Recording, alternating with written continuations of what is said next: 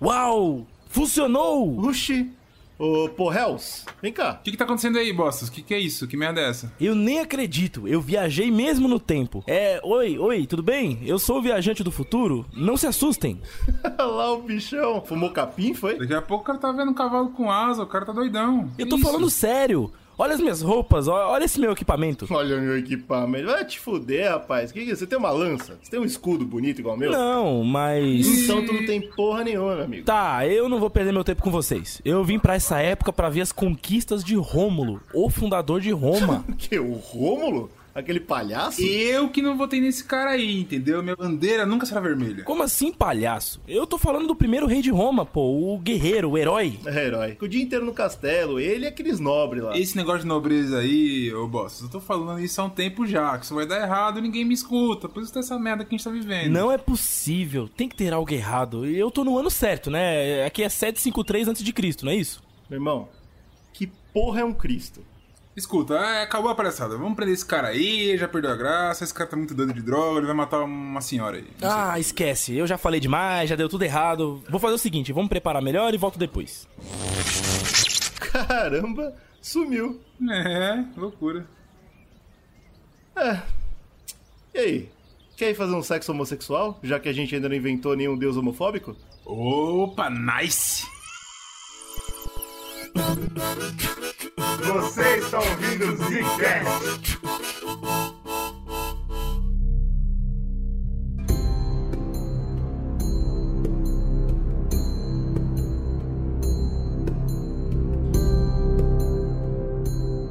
Está começando mais um Zcast! Aqui quem fala, Bruno? Aqui quem fala é o Slow. Esse, esse Zcast não é no bagulho? No bagulho! What the fuck?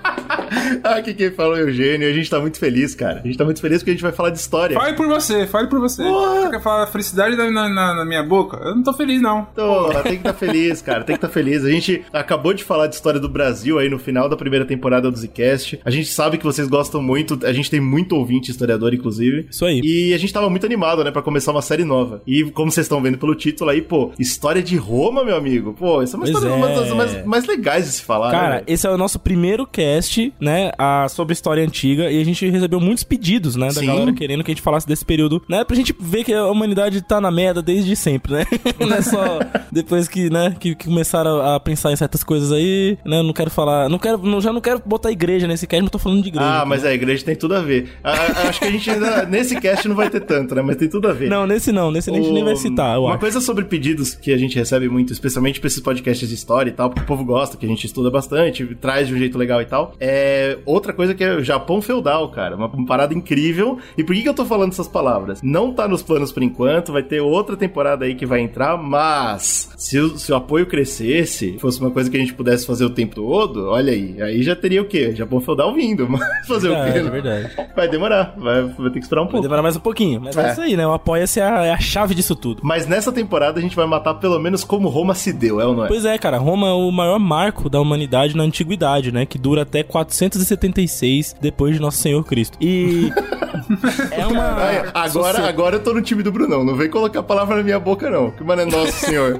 Porra, é essa? Nossa Senhor. E é uma sociedade tão impactante pra história, né, da humanidade, pelo menos no ocidente é muito importante. né? Muito, né, cara? Não é à toa que a gente estuda isso na escola aqui no Brasil. Bagulho que era lá no continente europeu, há muito tempo atrás. Mas por quê, né? Porque os romanos, adaptando ali toda aquela filosofia, cultura, vamos dizer assim, greco-romana, que acabou se, né, expandindo, criou Greco- várias coisas. Greco-latina, das- vamos, vamos usar greco-latina? Tá bom, greco-latino, acho que é uma boa. Essa, essa maneira de sociedade, ela se expandiu de um- tão forte, né? Eles criaram a república, por exemplo. que É um Pois bagulho é, onde mano, a gente é- um modelo que a gente vive Eu acho hoje. que uma coisa que é mais, é mais visível é a língua, né? Tipo, tem várias línguas latinas, por exemplo, o português que, que a gente tá falando aqui, tentando falar pelo menos, tem o espanhol, francês, tem uma porrada de da cultura ocidental que vem deles, tá ligado? Foi tudo originado naquele meio ali, aquele rebuliço de culturas que tava rolando, né? Na, Até o na alfabeto, os caras fizeram, adaptaram lá aquela merda que tinha do grego loucura lá, os caras adaptaram e tal. E mesmo se você for terraplanista e não acreditar nessa porra de evolução da humanidade, achar que todo mundo apareceu do nada e tal, ainda assim tem a cultura pop, né, mano? Gigante. Todo ano Verdade. vai ter algum filme, todo ano vai ter algum jogo. A gente nunca vai parar de falar É disso. verdade. E, né, o, o, o que veio a desencadear o Império Romano, que é tema pra outro cast, né, da nossa É, série. Pois é. Mas, cara, Roma foi tão forte, tão grande no mundo, que chegou a representar 25% da população mundial, né, cara? Bom, de acordo com Então, eles, né? É verdade. Isso é verdade. Mas, assim, Não Roma tava era... lá pra conferir, BGE não tava lá. É isso que, isso que me pega. Isso que é complicado, isso que é complicado. Mas o Roma era tão impactante, não só na questão cultural, política, mas na questão de representação, né, de, de população, né, cara? Então é, é algo muito, muito importante. Vis manet supplicit. Opoli meius domem observet. Auses meo consopium. Cor meum. Si impugna impedum patior. Nos pavos emisimus. Nos terros! Di nocte sobrium impedet! Nos superstitas esumos! Adie! Gras! Usqua diem conjuxta divos edebimus. Usqua diem conjuxta divos edebimus. Eu acho que essa parada de Roma é muito engraçada, exatamente por isso que eu falei agora, né? É muito da história, e isso a gente vai ver nesse podcast, muito da história de Roma é Roma que contou. E é um dos casos que a gente não tem nem outras fontes pra seguir, né? A única fonte é o, o cara que, que né, disse que foi assim. Tava lá, ou que, sei lá, ouviu alguém que tava lá e foi contando da história ali. A história antiga é assim, né, cara? É, é bem complicado. Eu acho que, eu não sei, cara, tem algumas coisas do Oriente, eu acho, que são mais documentadas até que isso. Mas o ponto é, é, eu acho que Roma, a gente, o, o Slow falou bem, Império Romano, né? Todo mundo pensa em Império Romano. Eu não sei se pra quem tá ouvindo esse podcast, acabou de começar e tal, se é chocante o, o nome do podcast. Porque a gente vai falar de, que, que porra é essa? Monarquia? Não era Pois tudo, é, não era cara. tudo imperador? Que merda é essa, né, cara? Como é que surgiu essa ideia de, de rei, né, cara? E- Rei e- romano? rei romano, né, bicho? Mas começou assim, né, velho? Inclusive, sobre essas referências que a gente tá passando aqui, eu vou colocar alguns caras que são esses historiadores que da época escreveram, que de fato eles são usados pra estudo, só que você tem sempre uma comparação, né, cara? Quando você vai estudar história, você não vai pegar, sei lá, o livro que um cara escreveu lá atrás falando, putz, veio aqui um, sei lá, um anjo gigante, uma asa maravilhosa. Foi- Exato.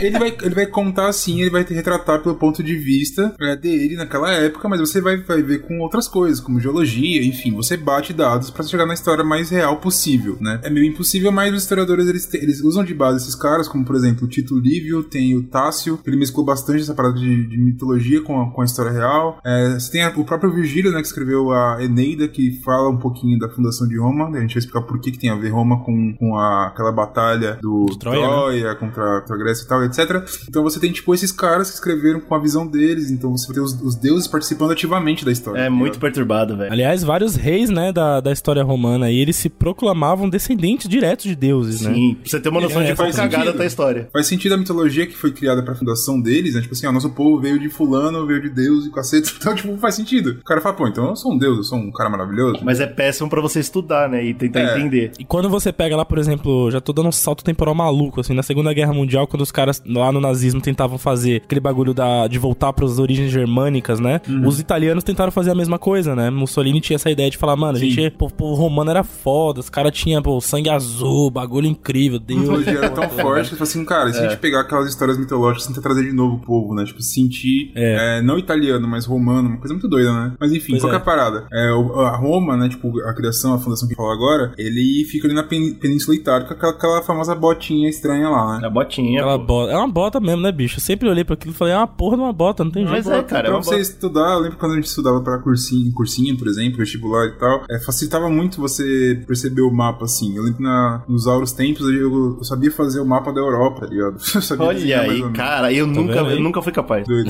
E que é interessante porque, assim, uma coisa que dessas sociedades que se criam, geralmente elas se criam lugares que são bons pra você conseguir ter uma vida legal. Então, por exemplo, a Grécia, ele tinha um ambiente bacana, tá ligado? O clima era agradável, não, é- não era tipo, sei lá, no Tudo praia, tudo gostoso, tudo é, bem. era no- tudo bem que no as praias. Da Rússia, entendeu? Ah, é, não, pô, não era no meio do gelo, né? Exatamente. Mas tem uma coisa que é zoada da Grécia, eu não sei por que que eles decidiram parar ali onde toda praia é só pedra pontuda, né? Pior erro possível. Os caras não conseguem, os caras não conseguem tomar um banho de máquina aqui no Brasil. É impossível lá, porque é só foda, pedra. é foda.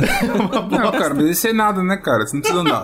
Tá na na porra. água, você vai nadando, porra, foda-se. Até problema. chegar na água é um sacrifício, É o bicho. sacrifício Ah. da porra. Tem que ir de. Mas aí é um tá ligado? desafio, Tem que ir de. cara. Crocs, Adivinha, tá é por isso que o baiano não nasceu na Grécia, tá vendo? Não, o baiano não tem Não, essa. não é por isso não, areia cara. é Porque nasceu na. Bahia, seu animal. Exato, puta. filha da puta. Ah, que ódio. O maluco vem falando em verdades aqui. Ué, que em verdade foi dita, pô. O baiano nasceu na Bahia, merda. É, porra. Mas quem disse isso foi eu, cara. O cara Porra, vocês estão me Isso aí confundindo. é. cara. Você tá, tá muito na- nos gregos aí, na, na lógica aí, no discurso aí, na lógica dos gregos. Mas só quero ideia, tanto a Grécia quanto essa parte da Itália, que é, é o centrão ali, que é onde foi que surgiu Roma, etc., eram lugares bacanas no sentido de clima e terra era fértil, etc. Então isso é uma coisa, lá, geograficamente importante, porque que surgiu ali. Outra coisa importante é que não tinha um povo único, como não tem em lugar nenhum, tá ligado? Você vê, tipo, sei lá, no Brasil, por exemplo, os índios tinham várias tribos diferentes. As que são mais importantes são os etruscos, a gente vai falar mais deles, eles ficavam na parte da Toscana, famosa. Tinha os latinos, também são importantes, que ficavam ali no, no parte do Lácio, que eles falam. Tinha os sabinos também. É, os etruscos, só pra resumir, a gente vai entrar um pouquinho mais, mas eles eram um povo um pouco mais avançado no sentido de não ser um povo nômade. Né? Eles É, ficavam sim. no lugar e isso, quando você para no lugar e fala, tem que morar aqui, você tem que se virar. Por exemplo, pô, água aqui não é boa, não vem água, então tem que dar um jeito, sei lá, uma engenhoca aqui que eu faça que a facilite minha vida pra viver aqui. Então a água Pois tem que é. vir de alguma forma. É por isso que as grandes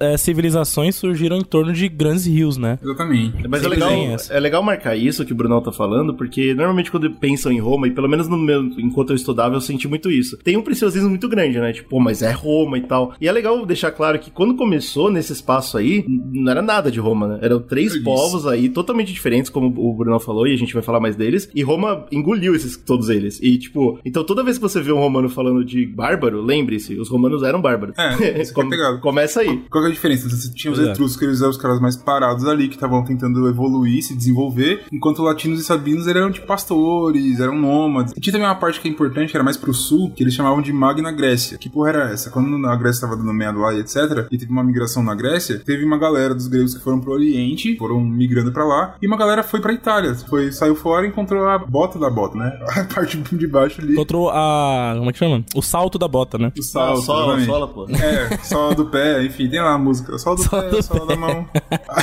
Porque pra quem não, não tá situado no mapa, tipo, Roma fica na canela da bota. Isso, boa. Isso, e a Grécia meiota. tá perto do salto. Isso né? aí. Lá, no, lá no sul. De novo, mostra essa mudança gigante, né? Você tem os etruscos que estão, tipo, eles são os mais evoluídos ali do lugar, eles são os que mais têm, têm ciência e conseguiram parar no seu lugar. E embaixo tem as colônias da Grécia, que é uma puta civilização gigante. Exatamente. Então quem tava no meio era realmente bárbaro. Pra, falar, pra gente falar um pouquinho de como que foi surgir, é, como surgiu Roma, o que tem mais é, forte é uma mitologia. Então eu vou contar o mito pra vocês aqui. O Infelizmente. surgimento de, de Roma veio muito através do poeta Virgílio lá, quando escreveu a Eneida, por exemplo, e ele, ele meio que coloca ali que os romanos eles descendem de Enéas Troia. Quem que é esse Enéas? É um dos grandes heróis, tem vários heróis lá, é, na guerra de Troia pra Grécia, e um dos heróis é o, é o Enéas, que era troiano, e ele perde, né? Porque Troia perdeu, se fudeu. é, é bom lembrar. E ele sai vazado, pegou uma, uma barca, sei lá, um barco e foi embora. E ele chegou em Roma, tá? Tem essa, essa aqui é a parada. Chegou em Roma não, né? Chegou na É, Itália. chegou num pico onde ele falou: aqui ninguém tá me atacando por enquanto. é aqui que, eu vou, aqui que eu vou Ficar levantar. por aqui mesmo, que tá suavidade. Ele chega, inclusive, e diz que ele encontra um rei, também mítico, chamado Latino. Olha aí. Olha. Criatividade dos caras. mano. Curiosíssimo, Latino, curiosíssimo. o grande latino. O cara era. Já, né? já tem, o Brasil já tá em peso, né? Que tem o Enéas e o Latino. Vamos lá. Já tá, exatamente. Então a gente tá como? Lá em cima. Ele encontra esse latino e falei, cara, pô, aconteceu um bagulho chato ali. Puta, perdi bacana, mas O e cara aí? me batendo porrada ali, tá foda. Vamos ser amigo, pá, latino. Não, pô, você é um cara maravilhoso, um cara incrível. E acolheu ele de contas, é um nobre, né? Um nobre de, de Troia. Exato. Um guerreiro, né? O cara era o herói, então ele tinha aquela aura de carapica e tal. Isso tá acontecendo por volta de 1400 anos de Cristo. Só pra situar, não que você vai ser situado com essa data que nem eu sei qual é. É, que não faz sentido nenhum. É tempo para a porra. Ele foi tão bem acolhido que, inclusive, o, o rei falou assim: Cara, você é um cara tão incrível que eu vou te dar minha filha aqui pra você casar. Isso acontecia. Ah, as lendas, as lendas são incríveis, né, cara? Exato. Os pais tinham essa mania feia de dar filha pros outros. Isso não é lenda, não. Isso acontece. A filha chamava é, Lavínia. E aí falou, Enéas, pô, Enéas é um cara maravilhoso, o cara vai me ajudar aqui no, no meu reino, toma aqui minha filha que é incrível. Só que beleza, fazendo isso, o Enéas falou, pô, show de bola, obrigado, né, agradeço muito. Só que a filha já, tava, já tinha sido prometida pra outro cara. Ai, Ih, ai, rapaz, ai. que isso, é- o latino? O latino tá metendo louco? Mas é muito, é muito novelinha. Eu tô, eu tô puto, cara. Eu tô puto porque eu fui fazer um podcast de história e acabamos, a gente vai fazer um podcast de Bicho. mitologia, velho. Big Brother, cara, Big Brother. a vida é isso aí, cara. Qual é a diferença da vida real que você tá vendo aí? Não, peraí. Essa Verdade ou não, de, essa porra tá ah, muito fulana, verídica. fulana já tava enamorada com outro. É muito. É, Não, lenda, sempre isso é aí, lenda essa cara, história, Eu não bicho. sei do que você tá vendo. Eu não tô vendo a diferença nenhuma do que eu vejo pelo, pelo dia a dia. tá lá aí, qual que mais tem nessa porra, velho? Opa, verdade. Caralho, esse Slow tá muito jovem, cara. Mas qual que é a parada, né? Tipo, esse cara, que era um príncipe, um cara de nobre, lá, enfim, que era dos etruscos, que foi um dos povos que a gente falou. E ele tava prome... ele que tava prometido. Ele falou que porra, aí o cara me Não, quebrou mas aí o agora. rei latino vacilou, né, bicho? Porque o cara tava prometendo a filha pra um dos povos mais avançados da região dele. Ricos, Aí vem a ricos. porra de um nobre de um reino perdido, que perdeu a guerra. e ele fala: Não, demorou, vou, vou ficar com o Enéas, Enéasão aqui da É, massa. tá louco, mas o Enéas, cara, ele falava com convicção, entendeu? Cara, O cara enganou o rei latino, né, velho? Falou, porra, é, o latino. Relatino falou, pô, esse cara aqui é incrível. Sou um monstro sagrado da de Troia, bicho. Sou filho dos deuses. Tinha essa porra, né, de Enéas ser Tinha, filho da. né, filho de de, uma, de uma deusa, né? Ele era, ele era descendente de uma deusa grega, uma porra assim. Tinha uma parada assim. Parece.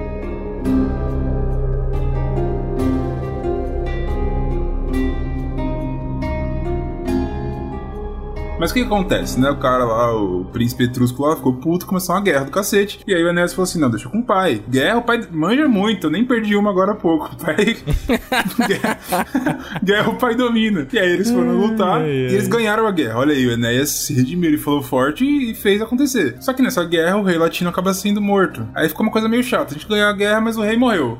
Se o, se o Puta, cara. saiu melhor do que encomenda pro, pro Enéas, né, mano? O O cara me deu a filha dele, que é a Ganhou o princesa. reino de, de, de, de, de lambuja. Ó, aqui, ó. Achei aqui, ó. Enéas era famoso por ser filho da deusa Afrodite. Não é qualquer deusa, não, bicho. Ah, então, o cara era bonito além de tudo. Tá vendo aí? Latinos e troianos foram seduzidos. O negócio e é era casado, viu, quando ele tava lá em. Ah, mas isso, isso daí é história verídica. Isso daí é história verídica. Ah, agora acreditei. Agora não é lenda, não. Agora acreditei. Ele era casado com a, a filha de um rei, o rei Príamo. Caralho, o cara também gostava de pegar uma filha de rei que não tá no gibi.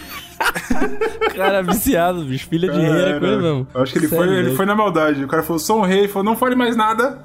Só me apresentou filha. Não É fale mais nada, deixa Filha, comigo. tens filhas, majestade. Tá Só me fala um negócio aqui no meu ouvido. Você tem uma filha? Tem, tem. Então tá bom, não fala mais nada. Então, tamo junto. Aqui que eu vou ficar. Aqui já, já me fiz aqui, tá tudo certo. Porra. Enfim, acontecendo isso, o Enéas acaba né, ganhando o reino e etc. E por isso que vem que os descendentes dele foram sendo os reis depois dele, da parte da, dos latinos, etc. E a descendência de Roma vem daí por conta disso. É, o que, um cara que é importante de falar é um descendente do Enéas que chamava Numitor. Esse Numitor, ele tinha um irmão que era o Amúlio. E aqui o bagulho fica mitologia pesada. Ai, ai, ai. ai. E é, o Numitor era o rei e o Amúlio não foi rei, sei lá, porque ser mais novo, enfim, tem essas palhaçadas de, de bagulho de monarquia aí. E o Amúlio era um cara muito invejoso, ficava assim, porra, esse cara aí sendo rei, tomando toba dele, pá. não sei o que. Oh, mano, isso é uma das coisas que eu acho Foda. mais engraçadas das lendas, velho. Eu vou fazer um exercício aqui pro ouvinte e pra vocês também. Se você é um, é um- é um cara que tá numa família nobre, tá? Você, você tem todo o dinheiro do mundo, você não precisa trabalhar, já, tá? Aí seu irmão é rei. E aí todos os problemas do rei estão na mão do seu irmão e você só precisa comer uva e, e sair por aí andando de cavalo o dia inteiro. Você você realmente vai querer ser rei mesmo? Assim, eu fico... Peraí. Ah, É a soberba do ser humano, cara. É, é a ganância. Cara, eu não posso ser um nobre, nobrezinho, eu tenho que entrar pra história. Eu já sou assim, Ah, eu sem não. ser rei, sem ser príncipe, sem ser porra nenhuma, só como uva, a cavalo o dia inteiro, Então, faço nada. então, cara, é isso que eu tô dizendo. Eu também acho que esses caras tudo doido. velho. Existe, doido é uma coisa verídica. é, doido tá tendo nesse planeta aqui, viu? Então tá bom. Aí o que acontece? O Amúlio, ele fala assim, porra, vou fazer o seguinte, vou meter o golpe aqui, né? Vou meter o golpe. Ó, o molho indo. Aí ele prende o Numitor, mata todos os filhos masculinos do Ah Numitor, lá, que eram ah homens. lá. Então a prole masculina foi pro cacete. Caralho. E ele, só que ele tinha uma filha que era mulher, que era a Réia Silvia. Ah, não. Aí Essa lá vem, mulher, lá vem, ah, cara, lá vem bagunça agora, né? Aí é óbvio. Ah, né? aqui vai ser, aqui vai ser ruim, aqui não vai Ah, ser bom pra ninguém. não, velho, não, não, não. Ele tinha essa filha que era, que era uma moça e ele falou assim, pô, calma aí, ela não vai poder assumir aqui. Então, ela não, não é um risco pra, pro meu poder aqui. Os filhos masculinos são, porque eles podem reivindicar e cacete, dar uma, Sim. uma briga do caralho. Ela não. Então, beleza, não vou matar porque eu sou, eu sou, eu sou ruim, mas nem tanto. Eu sou meio ruim. Puta que pariu. Sou tá bom. médio, sou médio Eu vou fazer o seguinte: pegar essa, essa moça e vou transformar ela numa sacer- sacerdotisa. Vou colocar um cargo pra ela em que ela não pode transar. Hum, Então ela não vai ter filhos. E aí o meu risco de ter um filho, nascer um filho homem dela aí e vir meter o louco em mim não vai acontecer. Justo. Show de bola, daí É um 10. plano Lá vai imbatível. isso. Não tem como dar errado esse plano. Não tem como dar errado isso. O problema é que deu errado, por quê? ela engravidou. Olha aí. Engravidou de gêmeos, inclusive. Ela chegou lá. Na, na falta de um herdeiro, vai ter dois. E os caras falaram assim: que porra é essa aí? Isso daí é um absurdo, vamos ter que matar. Você, né, desrespeitou os deuses e o cacete. Ela falou assim: não, veja bem. Ai, ai, ai. é, Eu não fiz isso, né? Eu fui violentada por um deus. O deus da guerra veio aqui. Aí é Caralho. difícil. O que eu posso fazer Olha contra aí. o deus? cacete? Não, mas não, mas por favor, né, mano? Ô, uma, uma mulher falar que um espírito mágico engravidou ela é o tipo de coisa que tem que ser muito estúpido pra acreditar, velho. Tirando o que você tentou fazer aí, que eu vi sim o que você tentou Deus, fazer aí. É, a parada dos deuses gregos e romanos também, eles tinham essa parada de chegar com forma de carne mesmo. Eles interagiam com os Sim, mortais. Se você lembrar os Zeus lá, É, Zeus, Zeus gostava. Não tinha Zeus essa gostava. parada, não. Ele não podia ver que ele ia fazer filho que nem. Então, tinha essa parada. Então, tipo, um negócio lá na sociedade deles que, pô, se você é uma mulher que foi violentada, isso aqui é uma coisa meio absurda. Eu não consegui, tipo, ver é, fontes mais profundas sobre isso, mas fica aí pra quem conhece, mais da cultura romana ou antes de Roma, que vai ser bem difícil você conhecer. É, Mas pré-romana, de né? que É quando você era violentada, tinha um filho, você tinha que provar que você foi violentado. Senão você seria punida. Caramba, então é igual provocou- hoje em dia, basicamente. é, não mudou muita coisa, então por isso É, que é tá real. então tá Tinha essa, essa palhaçada aí. Mas beleza, o que acontece? Ela é aprisionada, só que nascem dois, duas criancinhas, que é o Rômulo e Remo. Pô, na primeira cabeçada saiu logo dois, velho. Sai logo dois. Incrível. Porque o cara era um deus, né, cara? O cara tava É, brincando de serviço. é, é e, a, e a mina era a escolhida pra, né? É verdade, era um deus. é Amor verdade. tava pra brincadeira, não. Aí nasceram os dois. O Amúlio falou assim: é o seguinte, vamos matar. Aqui vira um negócio meio branco de neves. Pô, os caras são muito diretos, É, né? Branca de Neve aqui. Pô, vamos matar legal, sem problema. Chamou um cara lá e falou: Ei, vem cá, amigão. Seguinte, dois bebês aqui, tu vai matar. É isso. Vai levar. Mas na Branca de Neve levou pra floresta, né? Pra matar aí o cacete. E que ele foi levar pro rio pra afogar as crianças no rio que tinha lá. O rio Tibre, se eu não me engano, que era o, o rio Pica de Roma e tal. É, é Rio Tibre. Quando ele chegou lá, ele viu os bebês e falou: Porra, o cara também meteu aqui uma missão pra mim chata, né, cara? Matar dois bebês, foda. Eu, eu achei que era de É, boa. puta, afogar assim. afogar na maldade é Porra. triste. Não, vou fazer o seguinte: vou botar numa barraquinha aqui e deixar eles morrer pra lá. É igual quando o cara é matador, que ele falou assim: quem mata não sou eu, eu só aperto o gatilho, quem mata é, Deus. Tá certo. É cara, meio que essa, foi essa visão que o cara teve pra dar uma aliviada na consciência dele, botou as crianças lá e mandaram embora. Mas aí você vê a ignorância, né? Como é que Deus ia matar o próprio filho, né? Não ia, né? Então, aí que tá, aí que ele foi vacilou. Por quê? É, Falta de fé É, ele foi, ele foi burro. E as crianças estavam indo lá e falou assim: Oxa, olha aí, não matou não, é animal. Então tudo bem. O barquinho foi pro. tava na beirada e tal, e conseguiu, tipo, encalhou, tá ligado? Então os bebês ficaram fora da água, safe. E uma loba, e aí, isso, isso aqui é importante porque é um símbolo que a gente pode comentar depois. Parece uma loba, faminta, porra, vários dias sem comer, vê lá dois bebezinhos, bonitão, rosado. É agora. Tirar a barriga É da agora miséria. que, que a loba deitou. E o que ela fez? Amamentou as crianças. Olha aí. É isso Então, aí. eles- Essa é a lenda, Eles né, bicho? mamaram do leite da loba, que é o quê? Um bicho que representa uma parada é, força, feroz e tal. E amamentou os bebês, os bebês mamaram lá da, da loba. E enquanto tava chorando e etc e tal, um dos caras que estavam ali, que moravam ali perto, com a pastora, alguma porra assim, escutou o choro e falou: Que merda é essa? Foi lá ver, viu duas crianças e pegou pra cuidar. Esse, esse ponto na história de. Não só de Roma, mas na Itália, é muito forte, cara. Hoje lá, o que, o que não tem de estátua, pintura, penduricalho, tá ligado? O, o cacete da La Lupa. Todo mundo fala da porra La Lupa, velho. É, Aham. pra eles é quase religião essa fita. Foi Exatamente. assim e é isso aí. Você encontra muito bagulho, muito mesmo. Se você colocar na internet Romulo e Remo, eu acho que você vai encontrar, mas não só é, pintura, como escultura também, né? Tipo os bebezinhos lá mamando na É. aquela estátua famosa, né? Super famosa, assim. Que fica em Roma mesmo, né? Que acho que no centro de Roma, Isso né? mesmo, que com dois bebezinhos pendurados na teta da, da loba, mano. É, é bem da hora, vou te dizer que podia ter sido usado melhor.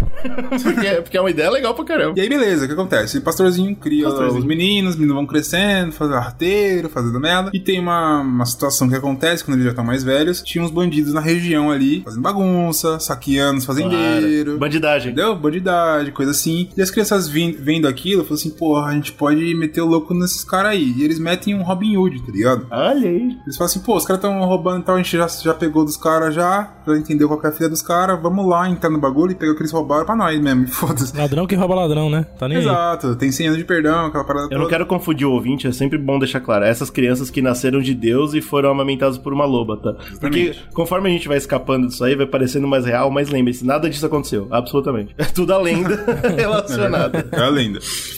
E aí, beleza, eles vão roubando lá o ladrão e tal, só que os ladrões não ficam felizes. Mas, caralho, que merda é essa aqui? Hoje estão roubando nós e tal, e conseguem pegar as crianças lá no, no flagra. Crianças não, acho que já, eram adolescentes na época, mas enfim, né? Não existiam, então foda-se. E eles conseguem capturar o Remo e o Rômulo foge, consegue fugir. Dá, né? Foge legal, beleza. Aí o que, que os ladrões pensam? Falam, cara, sabe o que a gente pode fazer? Já que eles roubaram as coisas que a gente roubou dos caras, a gente pode é, meio que ser os salvadores. A gente apresenta pros fazendeiros ali, pra galera mais pica. Fala, olha aqui, esse moleque é que tá roubando aí a região. Hum, é um Tá anti-Robin Hood. Exatamente, o cara, porra, bagulho, vários plot twists aí. e eles chegam lá nos fazendeiros e tal, contam isso, ó, esse aqui é o bode expiatório nosso, e conta a parada e tal, não sei o quê. Só que o, o- um dos caras que esse fazendeiro que eles foram era o Numitor. Se vocês lembrarem, o avô dessas crianças. Puta, que ele tá que tinha vivo sido ainda. preso, tá vivo ainda Caralho. e tá isolado numa fazenda lá na vida de campestre. Enfim. Pô, mas esses bandidos, esses bandidos eram muito azar, velho. É, então os caras vacilaram demais. E aí, quando voltas. o, o moleque tá contando a história dele e tal, o Numitor fica, mano, eu tive uma filha que teve dois filhos gêmeos, e sumiram os meninos. juntando as peças ali do Começou a juntar, o Numitor sacou a fita e falou: Não, esses meninos aqui são puta. Agora a lenda ficou mais forte. Porque com certeza foi Deus que porque o menino tá vivo, o menino tá É, inteiro. pô, não é possível um A negócio desse. loba, a porra toda. Lobo, cacete. É, rou- eles- roubando de ladrão. Exato, cara, pô, brabo, meu. Herói, herói. É, eles se juntam com os gêmeos lá, trocam uma ideia e tal, eles descobrem quem eles são, falam, pô, então peraí, então esse Amúrio lá é um pau na roda, tem que fazer bagunça lá, não pode deixar esse menino aqui, matou nossa mãe, fez bagunça e tal. Vamos impeachment esse cara aí. Vamos impeachment Vamos chegar lá, Tá vivo aí- também, né? Vou aproveitar. Aí Vamos empichar. Adoro- eu gosto quando o cara fala empichar. Aí eu. Empichar. Boa, tá bom. É isso que eles foram fazer. Só que naquela época não tinha esse negócio de empichar, o negócio era meio matar mesmo, assim. Mais ou menos assim a história. Empichar era na, juntou na- lá o- na faca. o Numitor, os gêmeos e a galera lá se juntaram e foram fazer guerra com o Amúlio. Nessa guerra eles conseguem matar o Amúlio. Ó, você é um merda, pá, mata ele legal. Caralho. E dá isso. Aí o avô fala, pô, bacana. E aí os meninos falam, ó, avô, a gente conseguiu te dar o poder de volta, certo? Você era o rei. Então a gente conseguiu te dar o poder de volta. E agora o que fita? O que fica, né? Aí o Numitor falou assim, ó, seguinte, como vocês são meninos bons, meninos incríveis, tem uma terra ali, que não tem ninguém lá, vou dar pra vocês, tem uns homens aqui pra vocês e tal, e se virem. Começa uma é rei. vida lá. Exato, vocês vão, você- vocês vão ser reis agora de uma parte da minha terra, porque vocês são incríveis e eu confio em vocês, vocês me deram meu poder de volta, etc. Então vai lá, se virem. E aí que é, essa que é o surgimento de Roma, entendeu? Essa que é a ideia. Então, tipo, esse pico que eles vão Essa é a Roma. lenda que, que se conta, né? Tipo, como surgiu a Exatamente. Roma, né? Os irmãos Rômulo e Remo. É Remo? Rômulo e Remo. Rômulo e. Remo. Passaram por muita desavença e aí no final provaram o valor deles, não só como pessoas, mas como heróis, e receberam esse, esse terreno aí pra a Terra Prometida. É quase um conto de mitologia grega, né, cara? Você vê como os E não romanos já estavam. Ah, que curioso que você falou agora, Slow. Tem mais coisas mitológicas. Porque a gente já começou mostrando aí esse negócio do Numitor, o irmão, esse negócio dos irmãos, né? Querendo poder. É uma coisa, tipo, o pai matando o filho. Essa parada é uma coisa muito é, mitológica Grega. da, da grega. Total, muito, muito, total. muito. E não acaba por aqui, porque, beleza, então a gente tem uma terra lá agora, tem o Romulo, tem o Remo. Aí você fala assim, peraí, mas é, nenhum de nós é mais velho, certo? Não somos gêmeos. engraçado, né? Que tem um trono. Exato. Como que a gente vai fazer aqui? Isso é um problema. Tem uma como- cadeira, uma rainha. Como é que faz? É, os caras ficam assim, pô, isso aqui a gente tem que organizar isso aqui que tá estranho. Aí diz a lenda que Rômulo era inventou umas bagulhas, umas desculpas nada a ver lá. Falou, não, porque quando eu nasci, teve um dia que tinha uns passarinhos, eu vi 10, você viu 9, então eu vi mais, eu sou mais velho. Nossa, eu Fala gostei. assim, tipo assim, eu deveria ter o poder e tal. O Remo ficou assim, "Ah, esse cara tá meio cuzão, negócio. Pode O passar. passarinho não tá colando, não. Um negócio meio desavenço. E assim como a gente falou da imagem da loba, que é muito famosa, tem uma outra imagem que é muito famosa que entra agora. Que é o Rômulo, uma hora lá, pegou, pô, beleza, essa aqui vai ser nossa cidade. Ele começa a demarcar onde vai ser os muros de Roma. Deu! Quatro murão, cara, um de cada lado. Aí ele fez um bagulho meio ritualístico, tá ligado? Tipo, isso aqui vai ser incrível, pá, não sei o que lá. Os deuses estão com a gente. Meu Exato. pai, né, inclusive. Exato, pai do meu irmão, não sei o que, né? pai do meu irmão, que é meu pai.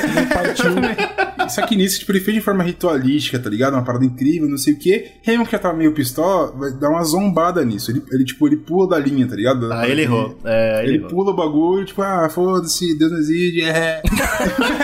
Aí Nosso pai não amigão? existe. Mete Foda-se. essa e Romulo fica pistolado, pega lá um instrumento de agressão, agride o irmão e o mata, entendeu? E acaba matando o irmão dele nessa brincadeira. Rômulo mata Remo, então. E nisso ele fala assim: ele mata o irmão e fala, cara, presta atenção. Ninguém nunca vai conseguir passar dos muros de Roma. Olha aí, bagulho. Uau! A Nossa, imagem. Conta, Caralho, conta um segredo pra ele, viu? Nem Deus afunda esse navio, né? É, exatamente. tipo essa fita aí. É bem por aí, é bem por aí. Se foi real, ó, né? Vamos dar uma alimentada aí na lenda. Se foi real, e se o Rômulo falou exatamente isso, tipo, ninguém nunca vai, tipo, é, que- destruir Roma por fora, será que é por isso que Roma quebrou por dentro? Olha aí. Olha Possível. só, que poético. Porra. Ou antipoético, sei lá como é que fala isso. poético. Impressionante. Incrível, incrível, cara. E aí, beleza. Tendo isso agora, a gente conseguiu determinar que tem agora a cidade de Roma. Temos um rei pra Roma, que é o Rômulo. Show de bola, agora é tudo organizado. Mas aí tem, tem alguns poréns. Uma bunda, um trono. 10 de 10. Tem alguns poréns. O primeiro deles é porque é, Rômulo tem lá, porra, beleza, tenho aqui minha cidade, sou um cara incrível, é, mas tem pouca pessoa aqui pra eu governar. Preciso que tenha mais pessoas. Então o que ele fez? Ele fez um rolê tipo, mano, todo mundo que vier pra Roma é bem-vindo e foda-se. Então, por exemplo, você tava ali na cidade portas de estão volta. abertas. Exato, tava na cidade de volta, fez bagunça. Ah, sou um bandido, os caras querem me matar aqui naquela cidade. Não tem problema, venha pra Roma. Aqui a gente vai te aceitar e foda-se. Porque você vai ter um trabalho, uma vida, dentro desses Então murão foi- aqui. Você começa Exato. a enxergar essa situação, né, cara? O- o- eram vários guerreiros de Troia que estavam perdidos. Agora, então você, o guerreiro normal, nessa época era só homem, né? Aí você vai pra um lugar onde você abre as portas e deixa o quê? Pessoas livres. Normalmente pessoa livre não era mulher, porque mulher nessa época não ia conseguir sobreviver fora de, das, das- das coisas. Então quando ele abre as portas, é só homem que entra. Só, Só ganchudo. homem bandido ainda. por homem. Bandido, exato. Expulsos das outras vilas, tá ligado? Meus amigos. Exato. Isso é importante, a gente bateu em cima, porque ele, beleza, ele falou, abriu as portas, começou a vir uma galera, ele falou, pô, agora a cidade tá bombando, tem gente pra caralho. Só que só tem macho.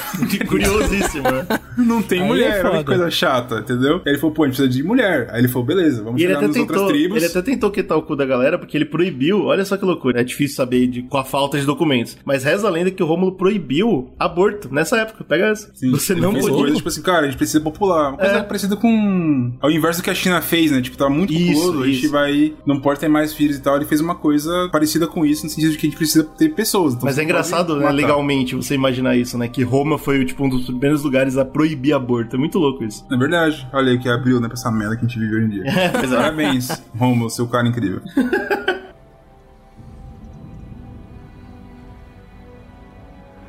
Odinam kruosissa täisellä mukavit malefakit. quam Petra pturum esset, acoinum verbum sculptum esset, quid animo opnum hominum civitatem transitosasum, adoritosasum ad per fugam petitosasum resolebit!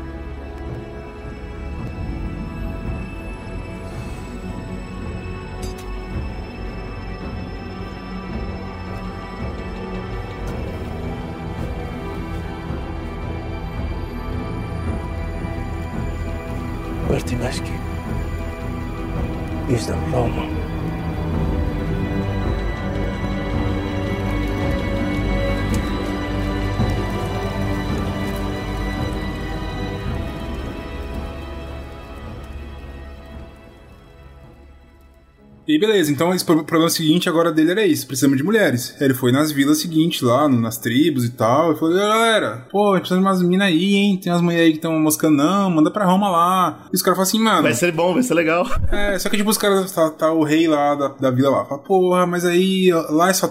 O tipo de gente que tem lá, a lenda que ficou é que Roma é lugar escroto. Tem só Lugar os caras. podre. Porra, só É. os Filha da caras puta. baixo.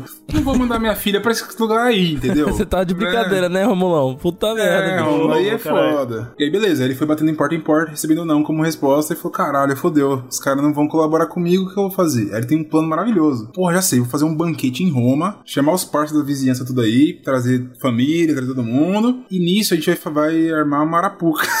É isso Fazer que é foda, marapuca mano. aqui. Essa parte da lenda, eu acho que é a mais suja, provavelmente, do que a gente vai contar aqui. Mas Oxe, é também a mais real, velho. Do que a loba. Ah, suja amigão, você fala fica- de mentira ou suja de triste? Relaxa, relaxa que o Bruno vai falar. É, você Mas vai o falar. ponto é, é. Eu acho que é a mais real, velho. Essa é Ah, uma parte tá, que eu não acho que é real. lenda, de forma nenhuma. Ah, então é triste, então é triste. É triste, triste. Então aí chama a galera, vai lá, todo mundo tá comendo legal, banquete de Roma, porra. Aí Roma deu o sinal pros caras, falou, é agora, tipo o banquete vermelho do Game of Thrones, tá É. ligado? Aí os caras falaram, é agora, saiu um monte de gente do, do mato, é, caralho, foda-se, começou a roubar as mulheres que tinha. E os caras falaram, que porra tá acontecendo? Eles deram um pau nos caras, os caras fugiram, e eles roubaram as mulheres dos caras, tudo, tá ligado? Deus, Falou, é. Eles mataram os homens e pegaram as mulheres. E pronto. é Minha nossa senhora, cara. Parabéns. Pegou Agora Roma tem mulheres. É, pronto. Principalmente, uma tribo que eles falam bastante que isso aconteceu em, em peso muito grande foram os Sabinos, que foram uma das tribos que eu comentei lá em cima, né, no começo do cast. Então, ficou conhecido como o sequestro das Sabinas, né, das minas Sabinas. É, o rápido das mulheres sabinas. E é interessante que você vê, né? Sabinas, que era uma das, das vilas mais fracas. Elas, eles não pegaram as etruscas. Não, porque os Exatamente. Curioso, era né? mais complexo, né? Era um, um Ele- povo mais apanhar fortificado, legal né? também, Você vê, né? Tomar porrada, e o que acontece? Depois disso, diz a lenda que teve uma guerra entre os povos, né? Os sabinos falaram assim, caralho, os caras, porra, respeitaram a gente na- numa forma incrível. Aí eles foram guerra, batalha e tal, e dizem que a batalha acabou porque as, mulher, as mulheres sabinas que foram sequestradas foram lá e falaram assim, galera, vamos parar de brigar, tá tudo bem, vamos se entender, já estamos aqui já com os caras e tal. O que é uma parte muito triste, você parar pra pensar que a mulher que, tá, que foi raptada, está sendo violentada, foi obrigada a casar com outras pessoas,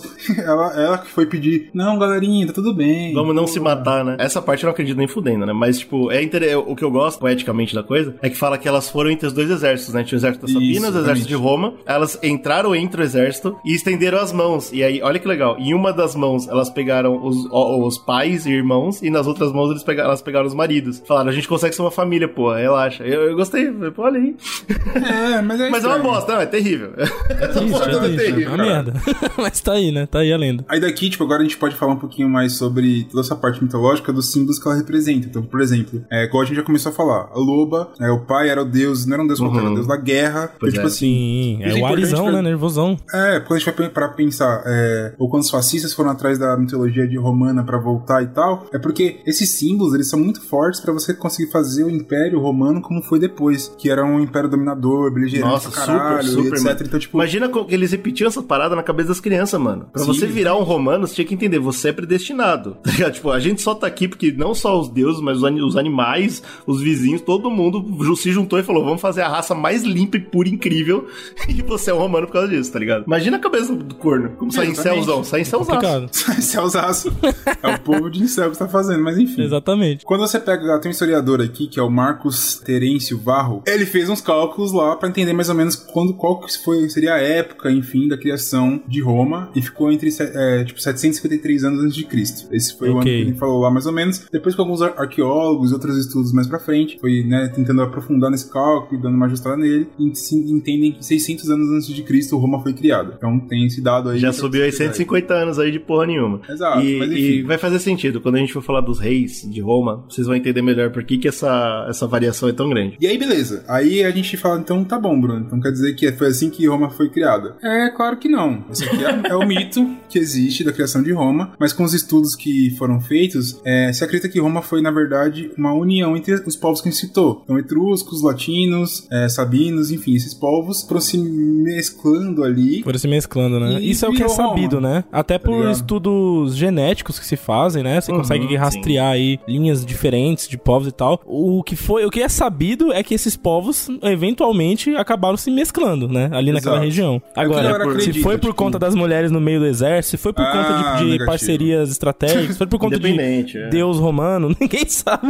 a, a verdade. A gente sabe que não foi Deus romano, né? Mas a gente sabe que rolou isso aí. Qual que é a parada? Tipo, a gente falou do povo etrusco que eles eram os mais desenvolvidos. Eles também eram os mais beligerantes. Então, tipo assim, pô, a gente quer um bagulho, a gente não vai mudar a nossa casa. A gente vai lá bater no fulano, pegar dele e trazer pra gente, tá ligado? Tinha exército, né? Era um, era um Tinha povo um bem exército forte. mais é. organizado, etc e tal. E, tipo, eles foram muito importantes pra galera falar assim, tanto pra par- partes religiosas, é, legislação do Império Romano, cultura, tudo veio desses caras. Eles acreditam que esse povo foi o povo é, raiz, tá ligado? Que fez a, a gente ter a cultura romana como a gente teve. É, tipo, até onde eu consegui pesquisar, os etruscos, a, a parte da cultura, religião e legislação, toda relacionada com a parte bélica, é praticamente toda etrusca. Urbanização, tá ligado? Tipo, vamos fazer canalização de água, engenharia, muita coisa veio deles. E qual que é a parada? Você tem esse povo que é um povo brabo, que bate legal nos outros, no meio de outros povos ali que são os pastores que estão apanhando legal. É o que eles você acredita que aconteceu? Tipo, é, sabinos, latinos, eles começaram a se juntar pra se proteger do povo etrusco, tá ligado? E sabe Tá que não certo. aconteceu, que eles falharam miseravelmente, porque os etruscos, eles meio que absorveram essa parada e meio, por isso que tem essa união dos povos, tá ligado? Mas Talvez funcionou, né, mano? Porque ninguém discute sobre o Império Etrusco. Exatamente, é. Então enfim. talvez tenha funcionado. Tem uma outra parada aqui, que é segundo um cara chamado Francis Owen, que a gente estava pesquisando aqui e encontrou, ele fala que é muito possível que, além de tudo isso que a gente falou, da parte mitológica, essa parte histórica da União, nessa teoria que é a mais aceita, que é muito possível também que tenha muita influência de bárbaros, migrantes, na criação de Roma. Com certeza, mas com como certeza. os povos celtas e os germânicos. A gente vai falar muito dos povos germânicos e celtas aqui contra os romanos, tem uma palhaçada da porra, enfim. Mas por Sim. que ele chega nisso? Porque ele fez algumas pesquisas lá e ele encontrou que tinham muitos é, indivíduos registrados com o nome de Flávio. E, e tem- o significado de Flávio é loiro, que é uma característica física muito comum do, do povo celta, Do norte povo ali, né? germânico, mais do Daquela norte. região, é. Então a galera fala assim, pô, se tinha tanta gente sendo registrada com esse nome, com essa ca- característica, pode ser que tenha muitos imigrantes que influenciaram muito também na, Na genética ali do povo, né? Aham. Ou era uma, uma galera muito confusa, né? Pegava o filho com o cabelo preto e falava, loiro.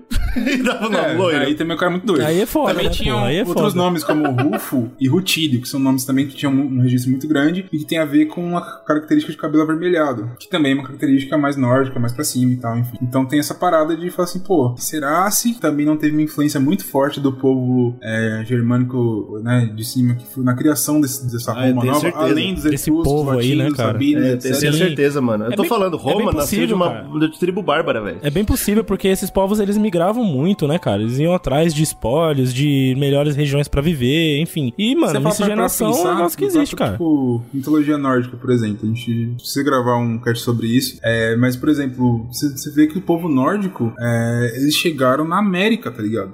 Olha É, onde os pô, caras os caras vão tavam atrás de por aí, coisa. bicho. Sim, sim, sim. Tipo, tá na merda, os caras chegam o aqui de planeta. alguma forma, tá ligado?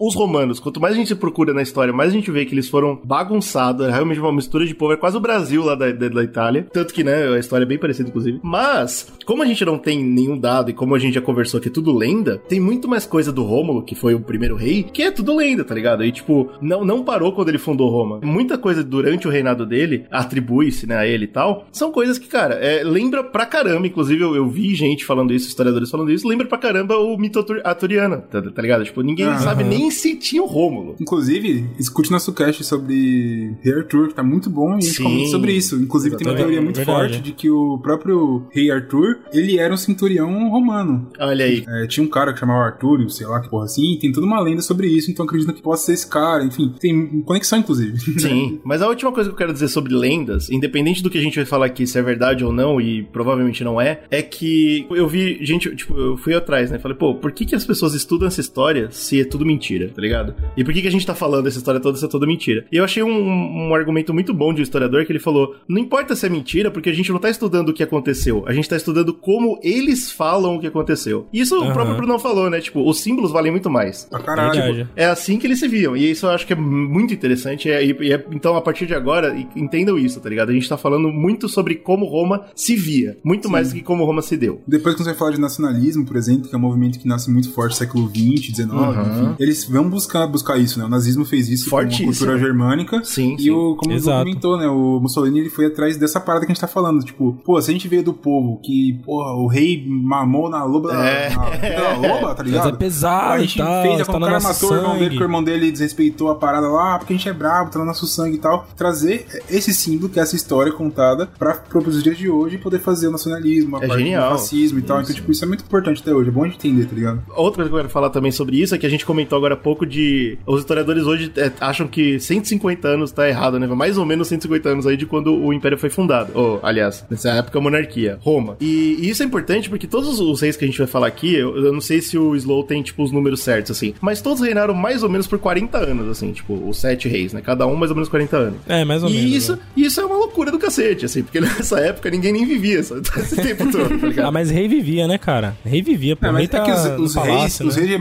geralmente, sim, a mo- a monarquia ou a nobreza tendiam a viver mais tempo, né? Às vezes vinha uma doença e derrubava o cara, não tinha jeito. Mas Exato, depender de eu vi- guerra, depender de, de porrada na cara, vai diminuir a chance, entendeu? É, mas essa parada de doença que é real mesmo, e eu vi que a média, assim, era tipo um rei reinar no máximo 30 anos. Os que, os que chegavam em 40 era outlier, era tipo, meu, É, esse cara aguentou. E aí, curiosamente, todos os reis de Roma, no mínimo 40. É tipo, pô, Cara, mas os caras descenderam do, do- da loba, pô. Mamou na foda, né? loba, caralho. Isso porque nem eram descendente da loba também, era tudo tudo. Então, é, é bem provável que foi até mais que esses 150 anos aí de, de lorota. Até foi mais até. Mas vamos Mas lá. o que me choca, só, só pra gente terminar, desculpa voltar, mas só pra terminar, o que me choca é a mitologia, os caras eles tinham um potencial que eles deixaram passar. Ah, sim. Que seria o deus da guerra ter comido a loba Olha! e nascido da loba os bebês. Porra, aí meu que eu acho que eles Mas aí perderam uma chance esse incrível. cara com o pé atrás nessa história. Não, tá é, mas muito- aí ia ficar muito incrível. maluco. É, então, mas aí eu acho que foi vacilo deles. Nossa. Puta, vamos mudar um pouquinho isso aí, porque esse, esse negócio aí de zoofilia é de fuder, peraí. Ah, mas isso aí pô. acontece na mitologia o É, tempo todo. os gregos gostam, por que, que não. pode? Bom, independente se foi real ou não, tem muita coisa sobre o começo de Roma que é, trouxe muitas novidades pro lugar, né? Não só por ser a primeira república quando vai ser, mas dentro do, desse tempo de monarquia, tinha várias sementes ali que você percebe que não era uma monarquia normal, né, cara? Então, uma das coisas que a gente tem que discutir é sobre o Senato, né? Uma das, das primeiras coisas que nasceu junto com Roma, eu acho que deixa muito claro como o Brunão tava certo em dizer que, tipo, eram vários pedaços da cultura de várias vilas que já existiam, tá ligado? Tipo, etruscos vieram, vieram os sabinos, todo mundo se juntou. Por quê? Porque o Senato era essa galera que ajudava o rei a tomar as decisões, o que já é uma coisa que é rara na monarquia, né? Tem, tipo, todo um conselho Sim, é de muito anciões fora, ali. né? Do que a gente tá acostumado com monarquia, né? cara? Total. E olha só que loucura. Média, Quem formava essa, esse senato eram ah, grandes famílias influentes. Famílias influentes. Se você acabou de gerar o lugar, se você chegou, chegou no lugar, sentou no chão e falou que é Roma, não tem família influente aí, cara. Então, se a gente sabe que existiam famílias influentes, obviamente eles vieram desses, dessas outros lugares, tá ligado? Dessas tribos, né? Tá Quem que era o cara influente, né, bicho? Era o cara que tinha um pedaço farto de terra com produção. Isso, isso era o cara que isso. tinha carneiro pra caralho. Era o cara que fazia comércio de cenoura. Esses eram os influentes. É, E a palavra Senado, se não me engano, ela tem a ver, tipo, com velhos, né? Tipo, conselheiros. É A ideia seria Isso, como se fossem conselheiros, né? São, tipo, a galera da comunidade mais velha, mais experiente, etc., que vai poder me ajudar nas tomadas Mas aí você viu que os reis tinham um conselheiro aqui? Não, tinha uma casa inteira, tá ligado? Todo um grupo de pessoas que definiam essas coisas. E aí é óbvio que isso foi o, a, a sementinha pra gerar toda uma casta diferente de população. Não era só o rei e os servos. Agora era o rei, o senado, que essas famílias todas foram. Elas, elas tinham um patamar diferente. E os filhos, né? Todos os descendentes desses caras ricos e, e influentes eram os que foram chamados de patrícios, né? Patrite. Os patriti, exato. Os, os, os velhos anciãos eram os patris, e aí tinha os patriti, que a gente usa até hoje esse termo, pra, pra designar isso, né? Um cara que tá acima, né? Um cara que tá na casta ali. Que... Aí eu não vou chamar de nobreza ainda, mas é, É, isso. né? é- a gente é fazer um paralelo nobreza. com a nobreza que é mais fácil, tipo, é isso, né? Depois, quando vem a Idade Média, por exemplo, eles usam essa, uma coisa parecida, né? Só que, tipo, em vez de ter um sim. senado, eles têm a, a nobreza em volta dos caras ali que ajudavam o rei a tomar decisão. Outra construção que é muito importante legalmente, e isso também, ó, de novo, não tem nada a ver com os etruscos, e isso é legal porque a gente comentou, os etruscos é, tiveram muito a ver com a parte bélica de Roma, mas é, não só a gente tinha o Senato, que então tinha essa galera que era mais da nobreza ali, tava também participando da tomada de decisões, mas a gente tinha a Comitia Curiata. Olha só que loucura. É isso que é foda. Eles dizem que o Rômulo, na- no, no limite da inteligência e planejamento do cara, ele olhou e falou: vou dividir vocês em grupos diferentes de cidadãos, né? Porque vão ter aqui os Ramnes, os Titienses e os Lúceres. E cada um de vocês é um grupo diferente. Mano, eu duvido que foi um cara que fez isso. Eu aposto que foi gente de vários países que foram se juntando, né? E aí, obviamente, tinha essa divisão. Aham. Culturas diferentes, o cacete. E cada um desses grupos também era representado no Senado. Isso não existia nenhuma monarquia. Não, é então, cara, isso já era um negócio diferente pra caralho. E olha que isso é antes, muito antes da gente depois estabelecer, né, aqueles conceitos monárquicos da Idade Média. Os caras já, eles tinham pintado vários cenários, depois a gente vai falar nos próximos casts também, a Roma vai fazendo isso várias vezes. Uhum, Ele na vai história. montando estruturas de sociedade que depois vão se repetir muitos milênios de anos depois, cara.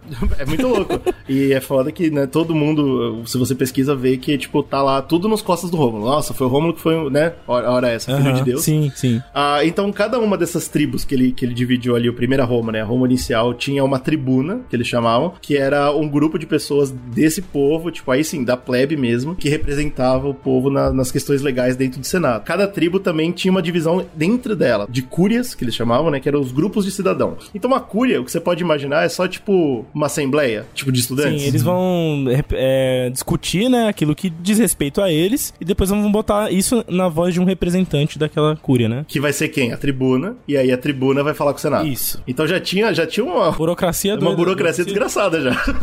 E existe até hoje, inclusive. Sim, pô. A gente usa esse modelo, né? Aí com o tempo, claro, né, com passar pra república e mais tarde império, todos esses termos que eu tô falando, então, senato, tribuna, cúria, tudo isso mudou de significado com o tempo. Então por isso que é foda e agora no começo é uma coisa muito simples, é uma ideia muito base que não tem nada a ver com o que aconteceu depois no Império Romano, tá ligado? Já era outra parada. Tipo, as cúrias começaram a ter poder político, porque aí uma cúria que antes era uma assembleia, era o quê? 10 pessoas. Aí com o Império Romano, que aí tem, porra, uma, uma porrada de gente, uma cúria já tem uma força. Então uma cúria já consegue fazer uma greve, Já fazer um consegue, negócio. é, já Olha consegue aí. dar um trabalho pro imperador, né, bicho? Pro rei ali. Exatamente, exatamente. Então ele começou a ter poder político, mudou de significado. Cúria até tomou o lugar de tribuna mais tarde, tá ligado? E tribuna virou a parte do senato. Então, tipo, esses, esses- todos os nomes vão mudando, mas a ideia é, já existia esse formato, um- uma monarquia muito diferente. Já existia toda essa estrutura. Beirando uma república, né? Eu- por, por que, que isso é curioso? Porque quando evolui pra república, quase não muda nada.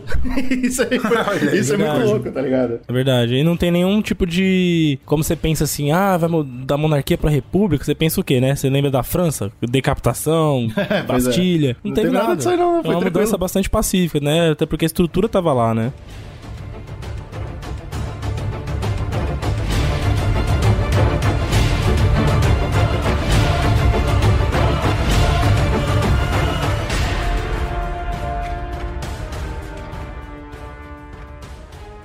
O Rômulo também é conhecido por começar a tradição militar que é tão forte no, mais tarde no Império Romano e afins. Disse, né, que ele entrava nas batalhas contra as outras vilas de, de bárbaros e afins e ele pegava itens, espólios de guerra.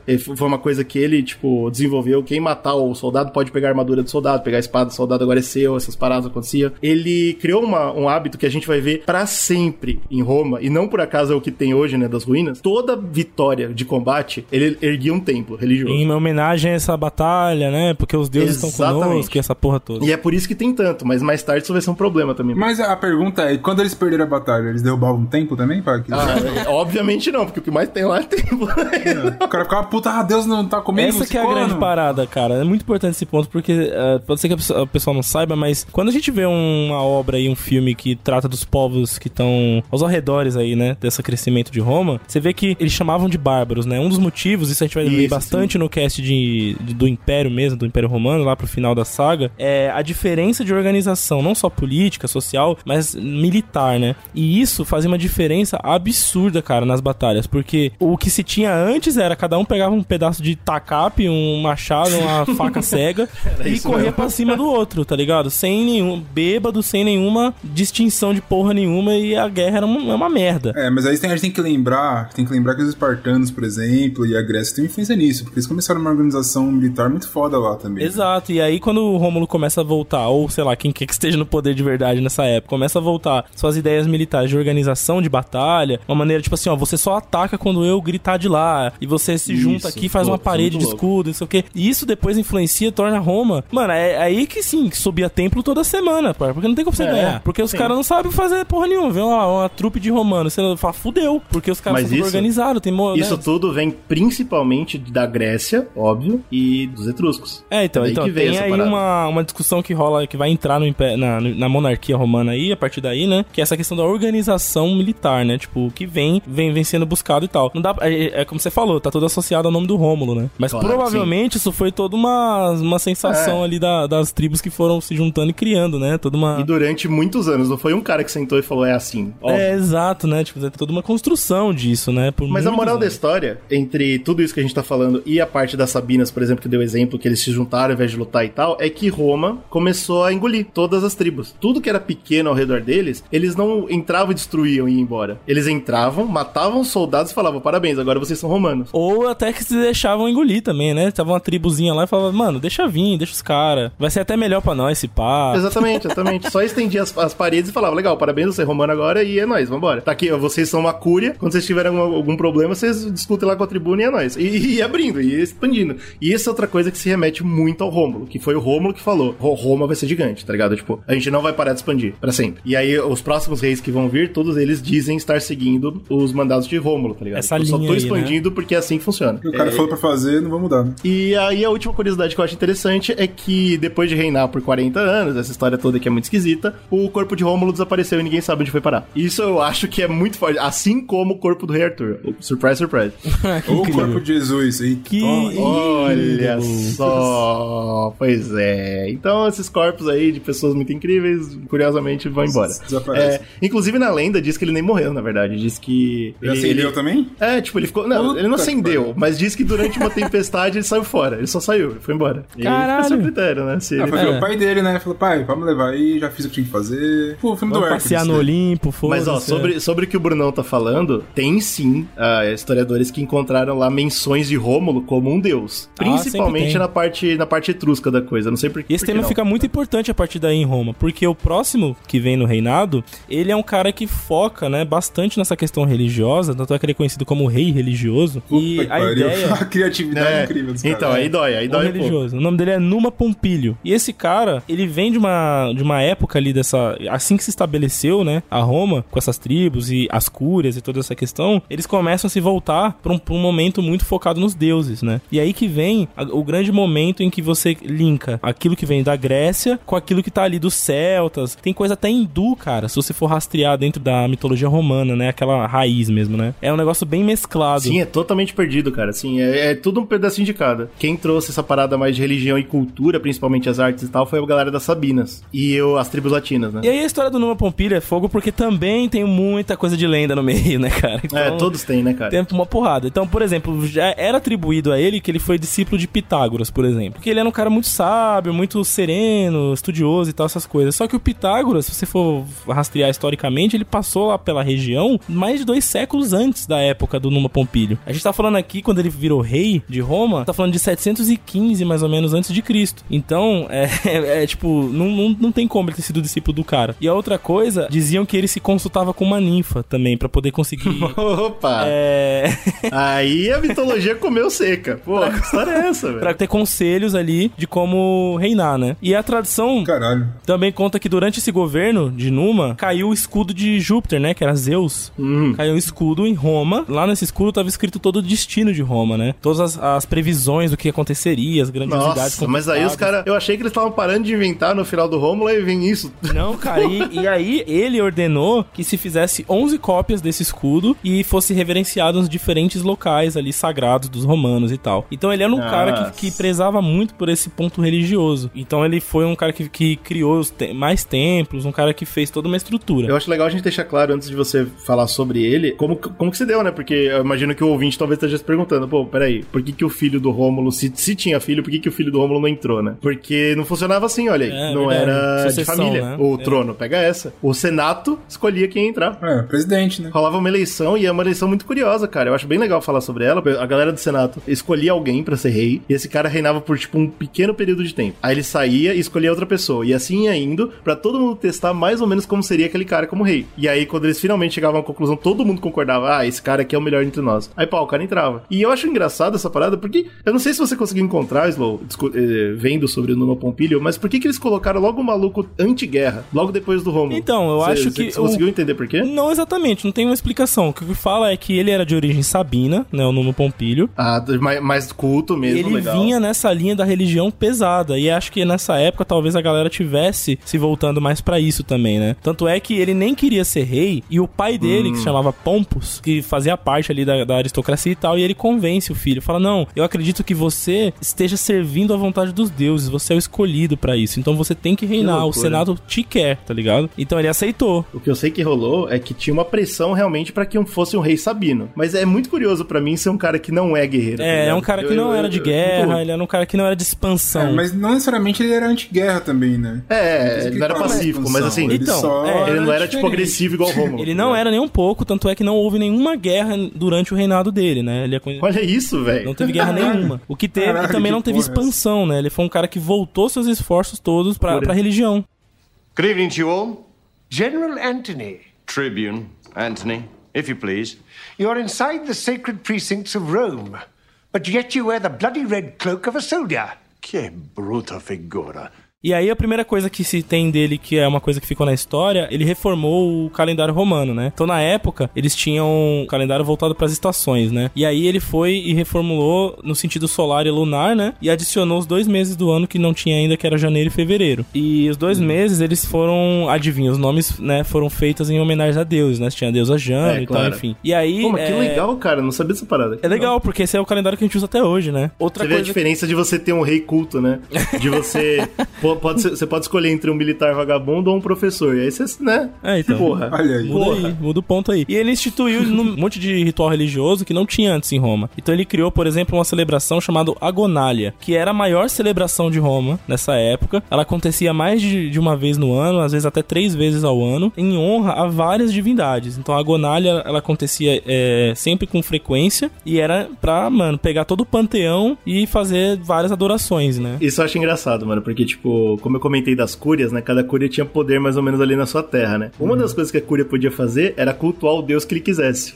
Pra você ter... E agora o Slow fala aí, né? Tipo, festival pra todos os deuses. É, Isso pra todo mundo, mostra muito que a cultura não tava unificada nem um pouquinho, né? Não tava, tinha muitos deuses Tava malucos. farra do tava- boi, velho. Tava todo Deus maluco. lado. Ele criou um sacerdote máximo, que era o Rex Sacrorum, né? Ah, que seria o, o, o, Papa. local, né? O pontífice máximo ali. E o local foi a Régia, né? A Régia é um dos lugares que ele criou pra fazer os, os diversos rituais religiosos de maneira pública, né? Um, um local pra todo mundo adorar os deuses, né? Então ele criou um sacerdote lá pra poder controlar essa situação. Aí, aí que é o erro, né? Você politizar a religião, você cagou. É, então ele acabou indo pra esse lado, né? O cara tá. E, e, assim, ele era popular, tá ligado? Na época não teve revoltas, não teve nenhum descontentamento nesse Ah, bicho, sentido. imagina, né, mano? Você tá uma loucura, todo dia é batalha, aí chega um cara que te dá 30 anos de paz. Pô, É foda, né, bem legal, né, cara? E aí ele foi criando, né? Ele criou o Salius, por exemplo, que era pra adorar Marte, né? Que era aí o Ares, né? Que era, seria o, o pai do Rômulo aí, entre aspas.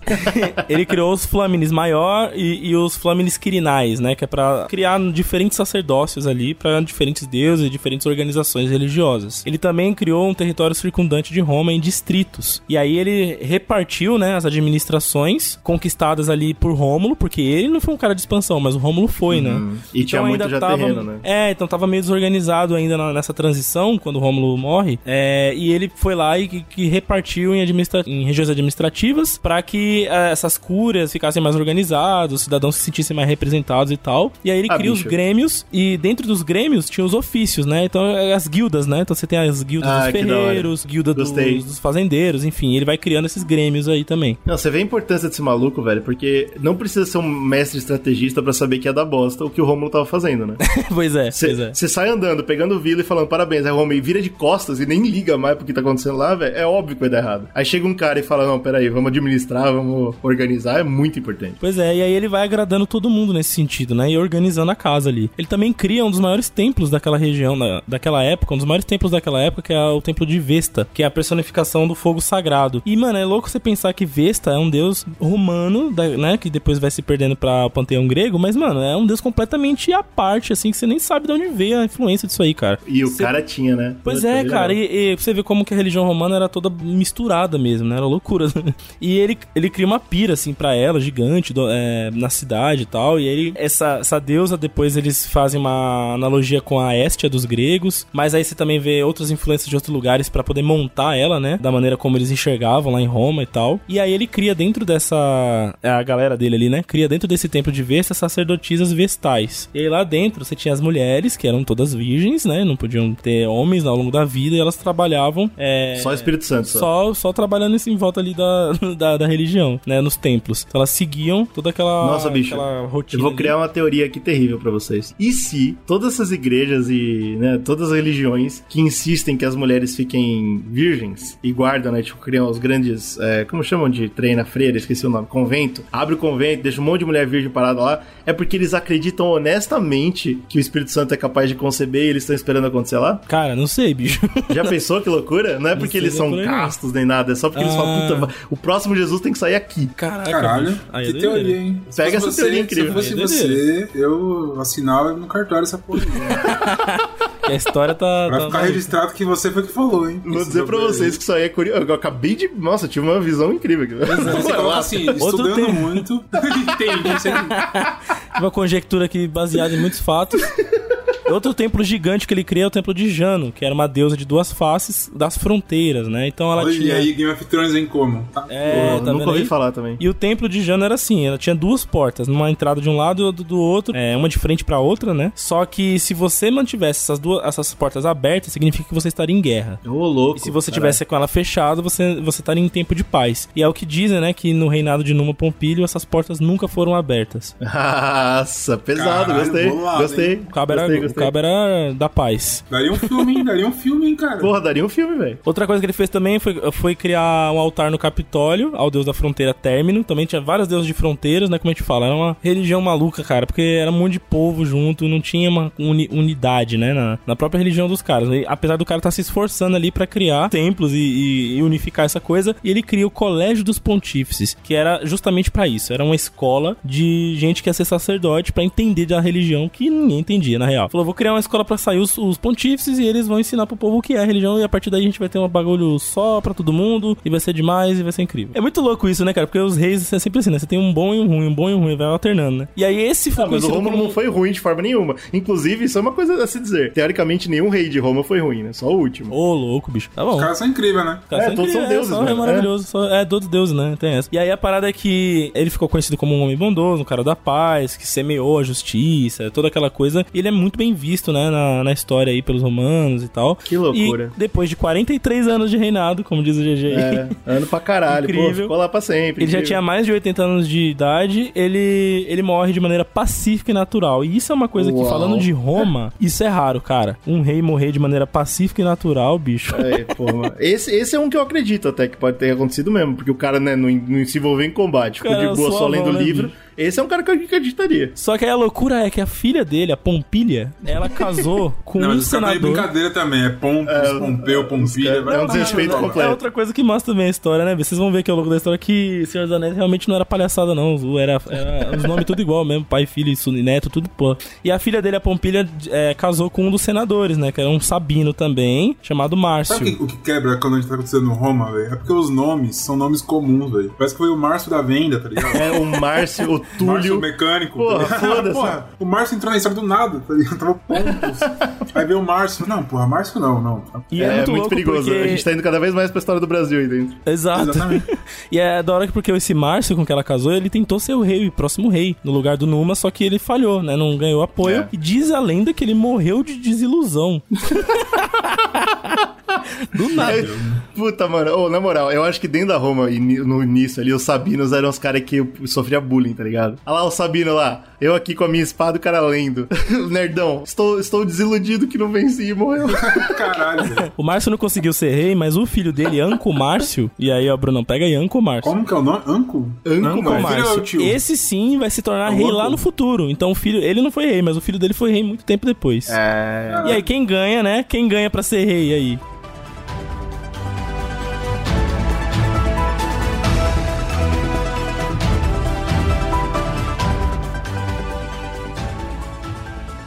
Começa essa palhaçadinha, né? É, agora é uma posição que todo mundo quer, certo? Os dois reis que passaram foram amados, são heróis. Então, pô, agora eu quero ser rei também nessa porra. E aí, pô, o cara até morreu de desilusão por não ser rei. E quem entrou foi um tal de Túlio Hostílio. Ele, ele é conhecido como rei hostil, pesado, puto. Porque, Caralho. porque ele era anti-total, anti-Sabinas, tá ligado? Tipo, ou pelo menos anti o raciocínio sabino. Porque ele entrou e falou: a gente parou por 40 anos, meu amigo. Agora tá na hora de show de bola. Vamos voltar ao que o Romulo ensinou.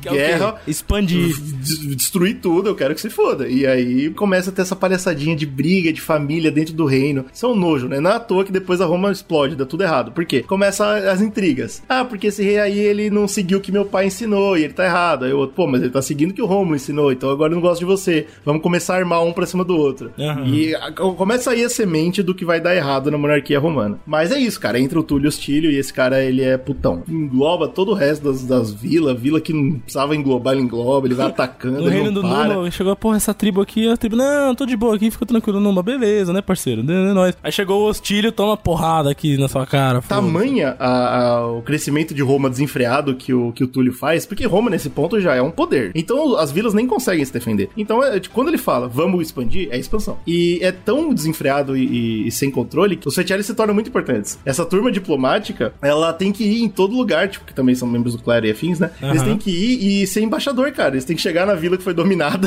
recém, atropelada, e tentar acalmar as coisas e relaxar, porque o rei não tava nem aí. Ele Tá batia e os caras tinham que gritar, Então, tipo, essa, né? toda essa, essa nova classe de embaixadores se tornou extremamente importante em Roma. E Roma ia fazer isso, ia fazer, É, assinando um tá tratado. parecendo tá a ligado? história dos Estados Unidos, né, cara? Vai lá, bate em todo mundo, depois fica, não, porque é a ONU, caralho. Isso, isso mesmo. Um dos conflitos mais importantes que atribuem ao Túlio foi a Alba Longa, né? Que era um lugar. que Aí a gente volta lá porque o Brunão falou. Por que, que todos esses lugares eram ricos, todos esses lugares tinham guerreiros, guerreiros e tal, é uma coisa difícil de ver na, na, na história do, do mundo. Porque a- todo aquele pedaço da Itália era muito fértil, era muito bom. E Alba Longa é especial, né? Porque era um terreno vulcânico, tá ligado? Pra explicar bem por cima. Depois que o vulcão explode, depois de um tempo, aquela terra ao redor fica maravilhosa pra você plantar, tá ligado? Então você tinha essa, essa terra vulcânica que era na costa da Itália, assim, bem perto do mar. Então, tipo, era perfeito, bicho. Aí foi a primeira coisa, ele falou: é lá, vamos dominando tudo até dominar aquele lugar. E ninguém tem os detalhes da batalha. Óbvio que nada foi escrito assim. Mas a lenda, né, que rola é que foi um conflito sem exércitos. Olha aí. Ô, que nem louco. aquela outra lá da- das mulheres, né, que se. Ah, tá, entendi. Tipo, Que, que se colocaram resolveu entre os exércitos. maneira. É. A lenda é que o, o- o Túlio chegou, falou: legal, quero esse espaço todo pra mim. O pessoal de Alba Longa não tinha exército suficiente pra lutar contra Roma. E eles falaram: então vamos armar aqui um super, uma super disputa. Vocês pegam. Aí, aí a lenda vai pro cacete, né? Vocês pegam os seus trigêmeos guerreiros. Aí por algum motivo Roma tinha um trigêmeos. né? Oxi. Três caras que eram guerreiros pra caralho. Caralho. Louco, É. bicho. Às vezes era famoso, cara. Tinha trigêmeos que eram muito bons. Fala, Pô, os Isso, só que aí, aí, eu, aí eu vou double down. E aí Alba Longa pegou os trigêmeos deles também. Opa. Aí juntaram os dois trigêmeos, seis, seis caras no meio da batalha lá e os seis se mataram. Todo- que Show. É isso, Que é isso. Ah, saíram no tapa e aí o último que sobrou, obviamente, era um romano. E aí pronto, Alba Longa virou da Roma e ninguém teve que morrer pra isso. Pô, mas o cara perdeu dois irmãos, velho, de uma vez, assim. Sacanagem. Ah, mas por Roma, né? Pela lupa, pelo deus da guerra, o inferno, foda-se, né? Trigêmeo é tudo igual também. Curioso, né? Que tenha rolado, né? Pelo menos esteja escrito sobre esse combate sem exércitos, ao mesmo tempo que os fetiares estavam tão importantes. Então, muito provavelmente, quem resolveu essa, essa briga toda na- no carisma foi a galera do- dos fetiares, tá ligado? Foram os embaixadores que chegaram e falaram: Ô, meu amigo, vamos não morrer, porque o homem lá tá brabo. Pelo amor de Eu vou Deus. matar, Pode pôr aí que foi trigêmeo. Põe aí que foi trigêmeo. É, só não vamos não faz brigar. isso não, meu amigo. E uma coisa que, que dizem também é que durante a batalha, quando ele foi marchar contra a Alba, Alba Longa, uma das coisas que o Túlio fez foi ignorar as Sabinas totalmente, eles que fiquem com os livros deles, e foi atrás dos etruscos por, por ajuda. E durante o- a movimentação, os etruscos quase traíram Roma, louco. porque os etruscos já não estavam gostando dessa situação. E aí, bicho, o Túlio pegou uh, um dos generais etruscos lá e arrastou pelas ruas de Roma e arrancou membro e fez Era uma o Tiradentes, merda. Tiradentes. É, Nossa senhora. regaçou o maluco lá e falou o seguinte: quem trai Roma daqui pra frente, esse aqui é o futuro. Ele ele rasgou o cara, então ficou chateadíssimo. Mas fazer o que, né? Faz parte. Outra parada que tá dentro da época que esse Túlio Hostílio foi rei é a criação da Cúria Hostília. Cara, que foi. cura que bate nas outras. Que Pois é, então, não, mas é. Roma já tava tão grande, tinha tanta gente e tinha tantas cúrias e o Senado tava tão cheio de gente que eles tiveram que realmente criar a Casa do Senado. Vamos chamar de. Como chama a Casa do Senado aqui no Brasil? Câmara dos Deputados? A Câmara dos Deputados, por exemplo, é isso, tá ligado? Ele, ele teve que inventar esse prédio pra, pra galera se reunir porque não tava dando mais. Tipo, hoje, né, o que a gente vê das, das, das imagens romanas e tal, aquele monte de velho sentado em- ao redor, assim, com essa porra aí. lá. Pras enormes re- reuniões jurídicas que aconteciam. né? Ah, e só, na moral, velho, a única coisa que eu encontrei relacionada a isso é que atribuem que foi ele que fez por causa do nome dele, tá? É Cúria Hostília, certo? Aham. O nome sabe-se que é esse. Agora, faz sentido esse rei ter feito isso? Não muito. Mas. Mas né? é o que tá na história. É o que tá na história, exatamente. A moral da história é que a maior parte das glórias do Túlio, que você pesquisa e você encontra, são muito parecidas com as do Rômulo. Então, tipo, tudo bem que é tudo lenda e tal, mas parece que a galera não foi muito criativa, tá ligado? Fala, ah, pô, o cara foi igual ao Rômulo. Pronto, é- essa, essa é o, é o rodapé da história dele. O cara foi igual ao Rômulo. Enfim, é isso. Ah, mas ele falou que queria ser, então ele conseguiu, né, cara? Tá. É, é isso. Até que E aí, sim, quando né? morre, né, que finalmente o Anco Marcy vai, vai vingar o pai, né? The lifespan of ancient Rome can be divided into three major periods the regal, the republican, and the imperial. During the regal period, Rome was monarchical and ruled by a succession of about seven kings.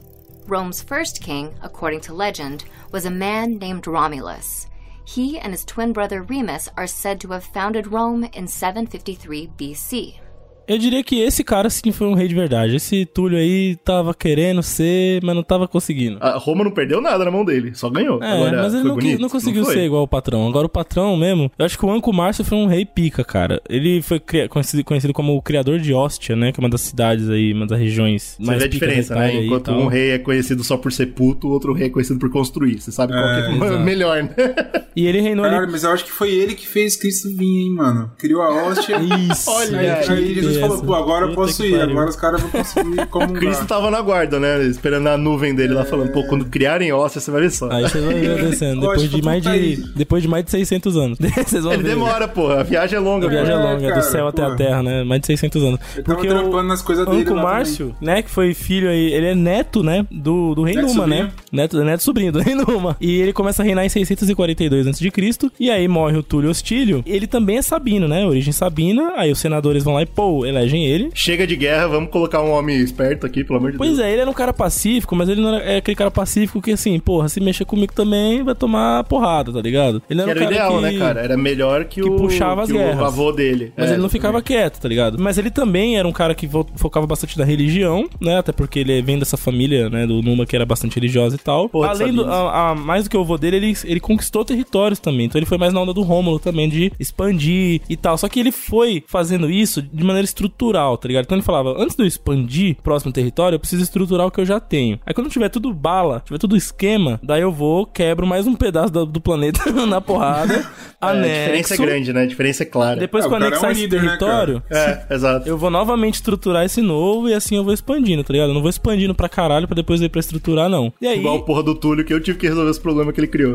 Exatamente. E aí ele cria uma patota de conselheiros que são focados na parte estrutural e de planejamento da, da cidade, entendeu? Da, da Olha região. que legal, cara. Os E aí- engenheiros, é isso? Tipo engenheiros, né? Ele vai colocando, ó, você cuida dessa região, você cuida dessa, e você não tem nada a ver com guerra nem com religião, você é o cara da estrutura, do planejamento, Da tá ligado? Olha os ministérios aí, Ministério da Cidade. É, Olha aí. Pô, eu tô, mano, olha como Começou Roma a ver- tava avançada, cara. É muito louco isso. Durante esse reinado dele, ele fortifica o Monte Janículo, né, que fica na margem ocidental do Rio Tibre. Por quê? Porque ele queria garantir maior proteção da cidade por esse flanco, que era um flanco que era desguarnecido ali, vamos dizer assim, um dos mais fracos da que vinha pra Roma, né? Se você atacasse Acho que esse é o ali... pior problema, né? Acho que deve ser o pior problema de você ter uma cidade que não para de crescer, né, mano? Tipo, militarmente é impossível você planejar. Então, fica Porque hoje, hoje né? você tem até aqui, né? Amanhã você tem até aquele monte lá. Puta, Exato. mudou tudo. É Ah, complicado. depois de amanhã você pega aquele charco. Pô, pra que que eu tenho um charco? Assim vai, Ele é foi uma fazendo merda. isso, né? E aí, por exemplo, ele criou a primeira ponte de Roma, que é a Ponte Sublícia, que atravessava ali o Rio Tibre justamente pra ter essa locomoção de tropas, né? Se fosse preciso, Ah, pra tomar é conta um- daquele, daquela região. Porra, isso é um jeito legal de ser lembrado, hein? Pô, construir pontes. É E ele bonito. também cria a primeira prisão dizer, institucional,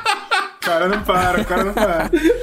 que era a prisão Mamer- Mamertina, esse era o nome, e ela ficava localizada no fórum, o fórum romano era o centro da cidade, né, da, da Roma. No fórum, você até acha bastante mapa, porque tem os, os sítios arqueológicos e tal, você encontra na internet os mapas bonitinhos. E no fórum você tinha lá, por exemplo, Curia Hostilha, onde ficava o Senado, né, tava lá. E ele faz bem na frente da Curia Hostilha, no Monte Capitolino, ele cria a primeira prisão. E... Ah, colocar os bandidos tudo junto, né? Os ladrões. É, tá perfeito. Olha, Léo, os caras Exatamente. estavam mais evoluídos que a gente. O cara é muito esperto, cara. Só que essa prisão, assim, ó, na lei romana até essa época, não existia prisão como punição por fazer merda. A punição era sempre porrada, morte, esquartejamento, essas coisas, né? Não existia essa lei, tipo assim, ó, você roubou, vai ficar três anos de reclusão, com pena, não sei o que, não. Você roubou, corta a mão do filho da puta e se roubar de E novo, bola corta outra. E foda-se. E o que, que pra que, que servia essa prisão, então? Ela servia pra prisioneiros de alto status, né? Quando os romanos, eles atacavam a região estrangeira, dominavam, eles pegavam os líderes ali, se for rei, se for comandante, o que, que quer que seja, e ele fazia as grandes procissões triunfais de Roma. É, Roma criou, e isso aí o GG já comentou, né, que o Rômulo já, já tinha essa tradição e tal, que era o triunfo, né? O triunfo era uma, uma grande, é, uma, uma grande festa, entre aspas, né, uma procissão que mostrava, eles iam andando pela cidade, mostrando os seus Espólios. espólios Yeah. o- e os seus capturados importantes, né? E esses caras iam pra essa, pra essa prisão. Terminava como? Levantava um templo. E, e isso, levantava um templo, onde a, batalha foi ganha, né? E lá nessa prisão eles ficavam esperando pra serem utilizados pra festas públicas, nesse sentido. E quando acabasse ali, todo aquele. Ah, acabou esse triunfo. Beleza, vamos, vamos pensar em outro triunfo agora que é a próxima guerra. Aí esses caras eram executados em praça pública, né? Caralho! Pra galera ver que, tipo, porra, ganhamos Peraí, peraí. Então o presídio, na verdade, era um pico de festa. É isso. É, pra você guardar os, os seus espólios de festa, é, mais ou menos. Que Aí os caras bagunçavam, legal, festa farreava bacana, falou, acabou a festa, então vai matar. Tanto é, mano. Valeu, valeu. Que o Caralho, artigo tá de história que eu encontrei, o cara fala que as leituras, né, tipo, os- as coisas que eles encontraram, documentos da época e tal, falava que os caras que iam pra lá já torciam pra morrer Logo, né? logo, mano. Porque ia É. ser uma merda, ele ia ser arrastado igual um, um merda pela cidade, ser pedrejado, jogado na cela, ficar fudido, depois ele ia ser levado pra praça, não sei, esquartejado, o caralho, e é uma merda. tá Mas é muito inteligente isso, né, mano? Porque se você é uma vila que Roma tá vindo, você pensa, pô, é muito melhor eu me juntar e ficar de Sim. boa do que eu tentar fazer uma defesa, apanhar e ainda ser humilhado. Ainda ser humilhado, é verdade. Então tinha É. essa, né? Então pa- passava e criava já o que ia ser muito famoso depois de muitos anos na, na Roma, que é o pão e circo, né? Pro povo, né? Pô, assim, nossa, puta, Roma tava de parabéns, né? E aí, outra coisa que o famosíssimo Anco Márcio faz é a criação da hóstia, como é o nome dele, né? Ele vai pra uma região que fica na foz do, do rio Tibre, que era uma região bastante estratégica, que era próxima do oceano também, então, tipo, uma, uma região bem estratégica. E ele vai lá, ele come- consegue tomar essa região, ele constrói um porto romano lá muito grande, que tinha acesso ali pro Tirreno, né? Que é um pedaço do mar Mediterrâneo, então era muito importante esse acesso, que é ali pela costa oeste italiana. Ele funda, né, essa, essa, essa hóstia, cria toda a estrutura que ele dava pra Roma ali também. Então isso foi um puta passo para o governo dele ali, pra eles conseguirem subir mesmo de patamar, né, cara? Pra se tornar um, praticamente um, um novo império ali, quase, né? Tipo, na Uma região. potência, né? Esse lugar você consegue visitar hoje. Quem for na Itália vai lá na Ostia. ele- Esse sítio arqueológico tá lá. Só que ele tá a 3 km do oceano hoje, né? Por causa do Será que sobrou alguma coisa ainda? Será? Então, é bem conhecido pela preservação, o lugar, né? Ah, caralho, Tem que até da hora. castelo inteiro lá, você consegue entrar. Você consegue entrar nessa prisão Porra! também. Essa prisão tem várias fotos, né? A prisão marmetina. Inclusive, eu vi as Nossa, fotos, gostei. mano. Tem um que eles chamavam de cloacas, que eram buracos por onde eles colocavam os presos. Eles não levavam até a cela andando e, e fechava a grade. Jogava abriam, buraco foda-se. eles abriam um buraco, coisa de filme mesmo. Abriu o buraco embaixo do cara, o cara caía lá na puta que pariu. e essa é, é- essa é a sua vida a partir de agora, irmão. E foda-se. que é- civilização romanos- incrível, velho. Não, bicho, os romanos eram sádicos pra porra, né, cara? Os caras eram filha da puta. Tá legal. E outra coisa também, ele deu uma incrementada nessa, nesse lado diplomático que o Eugênio tava comentando no rei anterior, né? Ele, junto com os conselheiros dele, criaram pra você conseguir pacificar mais ainda essas aldeias menores, criar mais É alianças super e tal. sim. E aí, graças a isso, graças a essa a expansão controlada, essa expansão com mais diplomacia, com mais porrada se precisasse, com mais estrutura, ele conseguiu anexar muito mais os latinos, né? Que eram outros povos que estavam ali. E esse povão que veio com- em peso, que os latinos eram numerosos, mas eram desorga- desorganizados, eles se tornam os plebeus de Roma, né? Eles se tornam o povão mesmo, a classe pobre. mesmo, é. E a partir daí você tem, então, os sabinos no poder até então, né? E você tem os latinos se tornando aí o povão da galera. É, se a gente tivesse que dividir, seria tipo, etruscos vieram com engenharia militar, os sabinos vieram com cultura e artes, e o- as tribos latinas vieram com isso mesmo, mão de obra, né? É, isso. povão. Gente pra caralho. Plebe mesmo. Gente pra caralho que precisa pra um, um reino que tá crescendo tanto, né? Que tá abrindo tanto. Óbvio. sim. Você precisa de mão de obra. E aí, 24 anos de reinado, olha aí, isso aí bateu a média, né? Ah, olha aí, pode crer. Ele morre, né? de possivelmente dizem que pode ter sido uma causa natural, né? Tal. Mas ele fica sendo recordado aí como um dos grandes de Roma, né? Um dos grandes. E foi o último rei Sabino. Olha aí que loucura. Por quê? O que vai acontecer agora? É.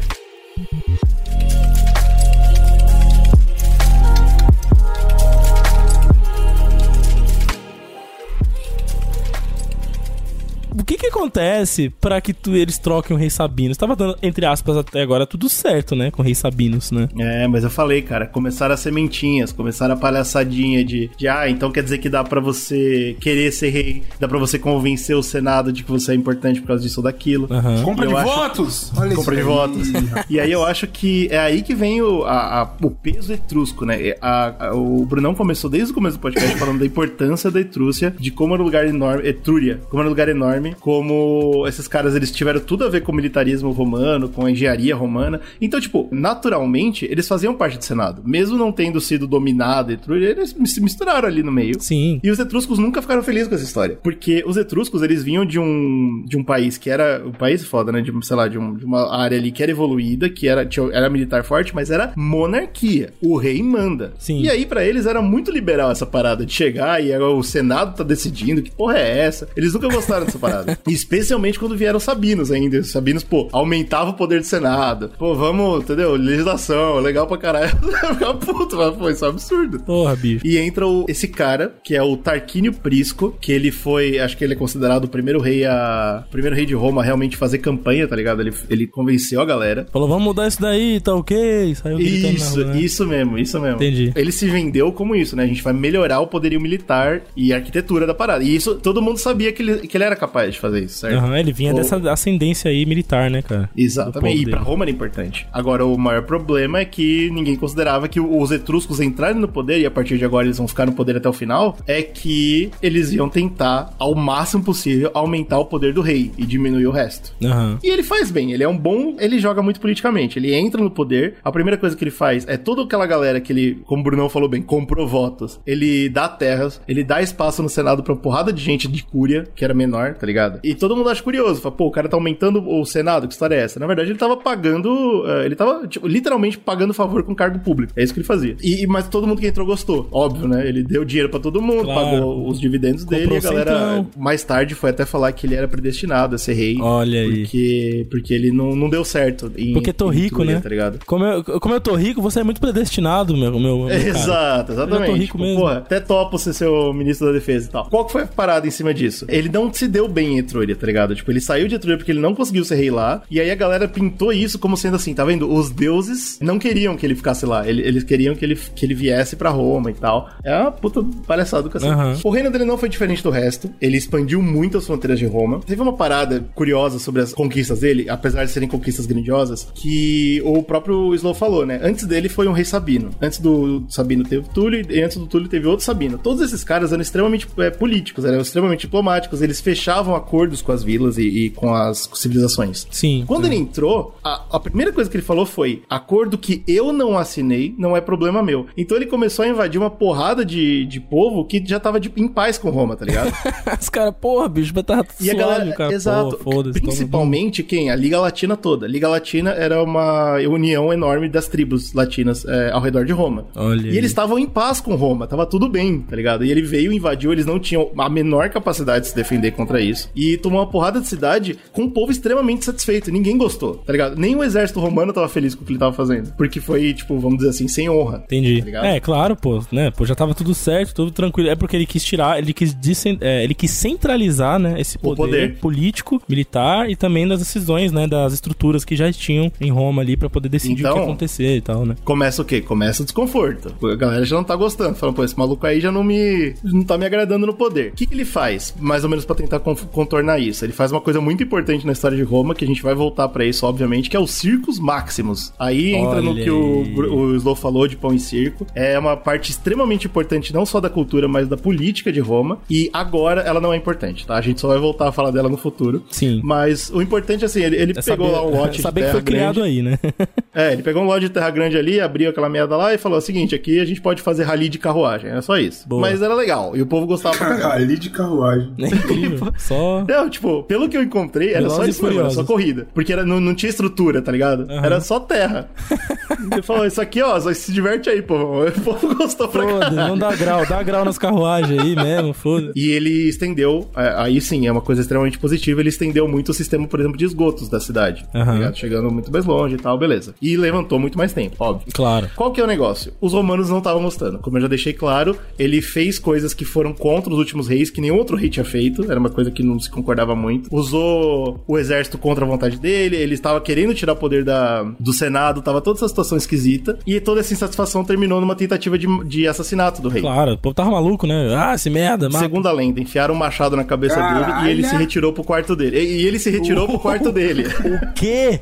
É, é, What? Essa, essa é a Não, parte e- chocante. Caralho, bicho, que porra é essa, velho? O cara era brabo, era etrusco, velho. E aí, a partir daí, acho que começa a grande tradição romana de você sempre tentar assassinar o, o, Então, o rei vigente. mas você né? percebe a bosta, né? Como a gente tava falando, tava tudo muito bem até começar esses burburinhos dentro do Senado, até começar essa parada de você querer trair os outros. e Até a democracia Tentaram começar, matar o rei. Começa a democracia chegar real. Dá nisso.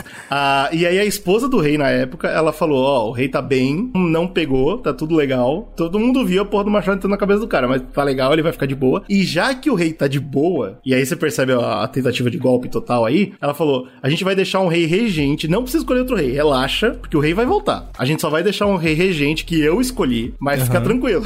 e aí botou, botou o tal do E o rei nem tá. O, o rei nem tá morrendo, não. Não, tá ele tá de nada. boa, ele vai voltar. Então, por enquanto, o Sérvio Túlio fica. Eu escolhi, ninguém fala nada, calados. Por quê? Porque quando o rei voltar, aí faz a eleição normal. E aí é óbvio É que na aí. hora que o Sérvio Túlio entrou no poder, o rei morreu. E aí o Sérvio Túlio se tornou o novo rei. E ninguém pode fazer nada. Forced to mind the door while your king eats and drinks and shits and fucks. And fucks.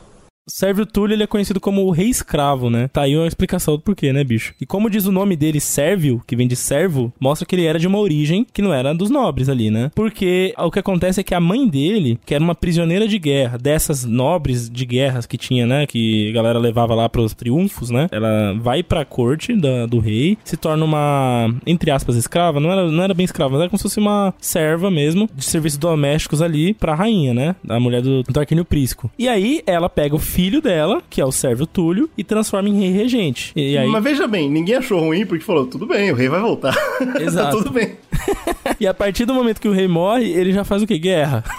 É, pois é. Pô, vamos seguir aqui a linha dos etruscos, né, bicho? A linha dos etruscos é o quê? Porrada né, nos filha da puta. E vamos embora. E sempre, como o Slow falou, é cada vez mais concretizar o poder do rei. Só que olha que louco, né, cara? Ele chega a fazer guerra até contra os próprios etruscos, mano. O maluco tava nem aí, Sim. bicho. Era porrada pra todo lado de quem achasse ruim, tá ligado? Ele vai usando aquele sistema de espólios. Ah, os caras podem pegar a armadura dos seus inimigos e levantar as suas pratas e mostrar, eu fui um guerreiro que venci e tal. Vem o queridão, né, o servo, e fala o seguinte, ô guerreiros, met- pelo menos uma parte aí dessa prata vem pro rei.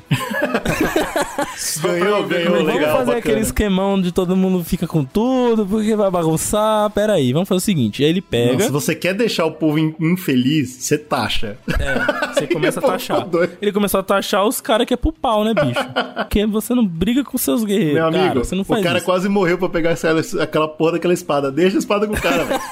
O que, que ele fazia? Ele pegava esses espólios, transformava em financiamento para as grandes muralhas que iam cercar aquelas famosas sete colinas de Roma, né? Essas famosas sete colinas também ele financiou um novo templo dedicado a Diana, Ah, que era a deusa da lua e da caça, né? Lá dos, dos gregos, na colina do Aventino. Então ele pegou as sete colinas de Roma famosas lá e mais a colina do Aventino e pegou todo o dinheiro que ele usava nas guerras, que ele recebeu ali dos espólios da guerra e aplicou no investimento para fazer uma estrutura grande ali, tá ligado? E aí no âmbito bélico, né, voltando pra parte mais militar, ele colocou mais táticas militares novas. Então ele criou ao modelo dos gregos e do etrusco, como a gente tava falando aqui, que, ele- que já vinha sendo feito, né? Ele focou mais nisso, então ele focou mais nessa engenharia militar, vamos dizer assim. E aí ele transformou o exército romano numa máquina, bicho, numa infantaria pesada. Ele tinha como exemplo pra ele ali os hoplitas gregos, né? Os, O mundo inteiro tinha como exemplo os oplitas é, gregos. os espartanos, os, as atenienses, aquela coisa toda. O exército dele chegou a ser composto por 6 mil. E, bom, esses números, cara, é um É, número foda, que, né? que é, é complicado, mas assim, estima-se, Acho né? que o que,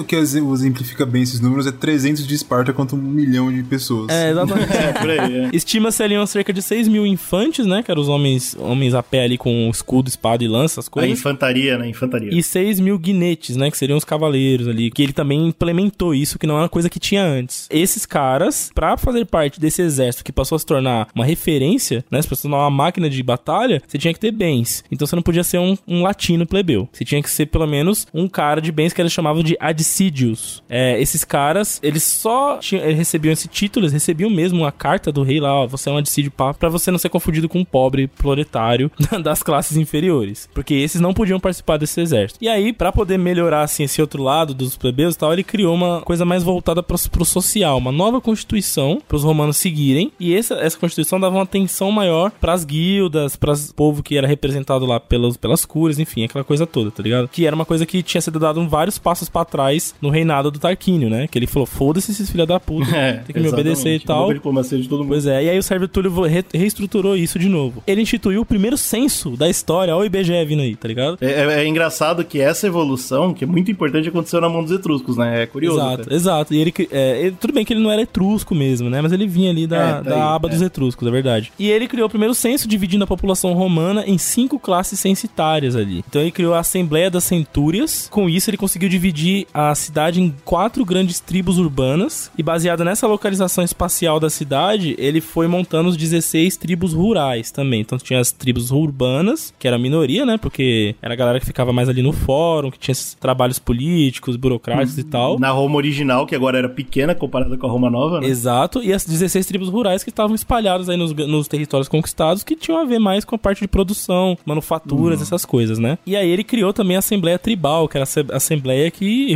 reunia todas essas tribos rurais e urbanas para discutirem ali a vida da galera, né? As suas vontades e necessidades, enfim, dessa galera. É bem impressionante até, né? Sim, até que ele, ele começou bem guerreiro, bem metendo louco, depois ele foi voltando mais pra essa parte mais política. Eu não sei qual era o objetivo do cara, mas que não tava dando força pra democracia, não tava. Então, e grande parte do que falam que vai dar merda depois no final da monarquia é muito por conta dessa tentativa de você agradar todos os lados e acabar É. percebendo que todos os lados, todos eles têm diferentes pontos de vista e agora se sentindo com mais poder, eles acabam indo à luta, né, pra conquistar aquilo que precisam. E aí, por fim, é, acabar derrubando poderes e tal. Uma das coisas que ele instituiu, por exemplo, foi o direito a voto pro povo. É. Só que aí era baseado na riqueza da, do cara, né? Quanto mais rico ele era, mais ele tinha lá os seus direitos a voto e tal, não sei o quê. O cara era muito pobre. Caralho, isso aí é loucura. Ou seja, é como é hoje em dia mesmo, tá tudo certo. Mais ou menos, né?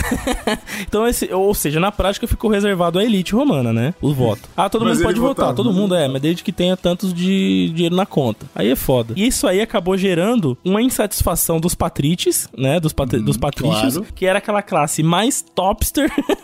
Que era mais única, né? ricos. Até esse ponto, eles eram os únicos, É. certo? Pô, a gente é nobreza. Agora todo mundo é nobreza. Porra, o cara tirou a galera da pobreza. É, cara, você pega agora um cara que, pô, tá, tá- conquistou aí na vida e já virou nobre, que porra é essa? Não, não pode. É, e os uma caras loucura. começam a fazer um, né, uma insurgência ali. Seriam porra. os patrícios a classe, a classe média, é isso? Tipo, É, é Não, basicamente. os patrícios não seria a classe média. A classe média é essa galera que ganhou poder, entendeu? Não, então, mas o raciocínio idiota é, são- o, é o que a classe média do Brasil tem hoje. Sim, esse é raciocínio Mais ou burro. menos. Tipo, os patrícios seriam a classe alta mesmo, que fala, porra, por que, que essa classe média tá podendo votar? Que merda é essa, tá? É, hum, tá, entendi. E aí, cara, o Túlio, pra con- continuar ali a aliança que ele já tava, ele casou as duas filhas que ele teve com membros da, da- dos etruscos dos Tarquínios, né? Que era do rei que morreu, que botou Olha ele no aí. poder, pra fazer a manutenção da aliança. E, cara, não por acaso, depois dos 44 anos de governo dele, de reinado dele, a- uma das filhas dele, que casou com é, um dos Tarquínios, né? Que era da descendência lá do rei, tramaram pra matar ele. Pois é. Olha aí. E mataram. Degolaram ele. Tramaram e deu certo. E deu certo o, dessa vez. o genro dele que assumiu o reinado.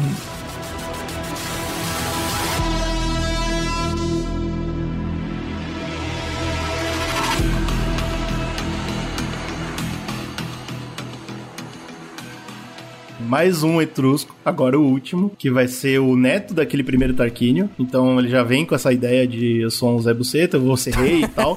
Esse bagulho de povão que o maluco tava fazendo aí, que porra é essa? Antes da gente falar desse último rei que é um idiota, é, eu queria só marcar que aqui o Slow falou algumas palavras muito importantes pra quando a gente tá estudando história de Roma, né? Ele falou de centurião, ele falou de sufrágio, que, né, direito de voto, ou os grandes soldados e tal. E essa parada toda, a gente não vai discutir agora, né? O, a- Não, o é. sufrágio é muito importante na próxima fase aí do- da- de Roma, e o centurião só vai aparecer mesmo no Império. Mas é legal pra caramba ver que todas as sementes já estavam plantadas. Exato. Não inventaram muito desde, desde a monarquia, só foram manipulando algumas coisas que foram criadas aí por esses reis. Mas então, vamos falar do, Sarqui- do Tarquínio o Soberbo, né? Esse nome não vem por acaso, é considerado soberbo porque ele é um rei que, desde criancinha, ele acha que tem que ser rei. Pau na ele era neto do cara que foi que levou a machadada na cabeça. Então ele já vem com, com essa. Pô, ele arma pra matar o rei, né? E entra no poder. Imagina como é que o Senado ficou com essa palhaçada. Ele entrou no poder com, com aquele cheiro de sangue, tá ligado? Todo mundo via que tinha coisa errada.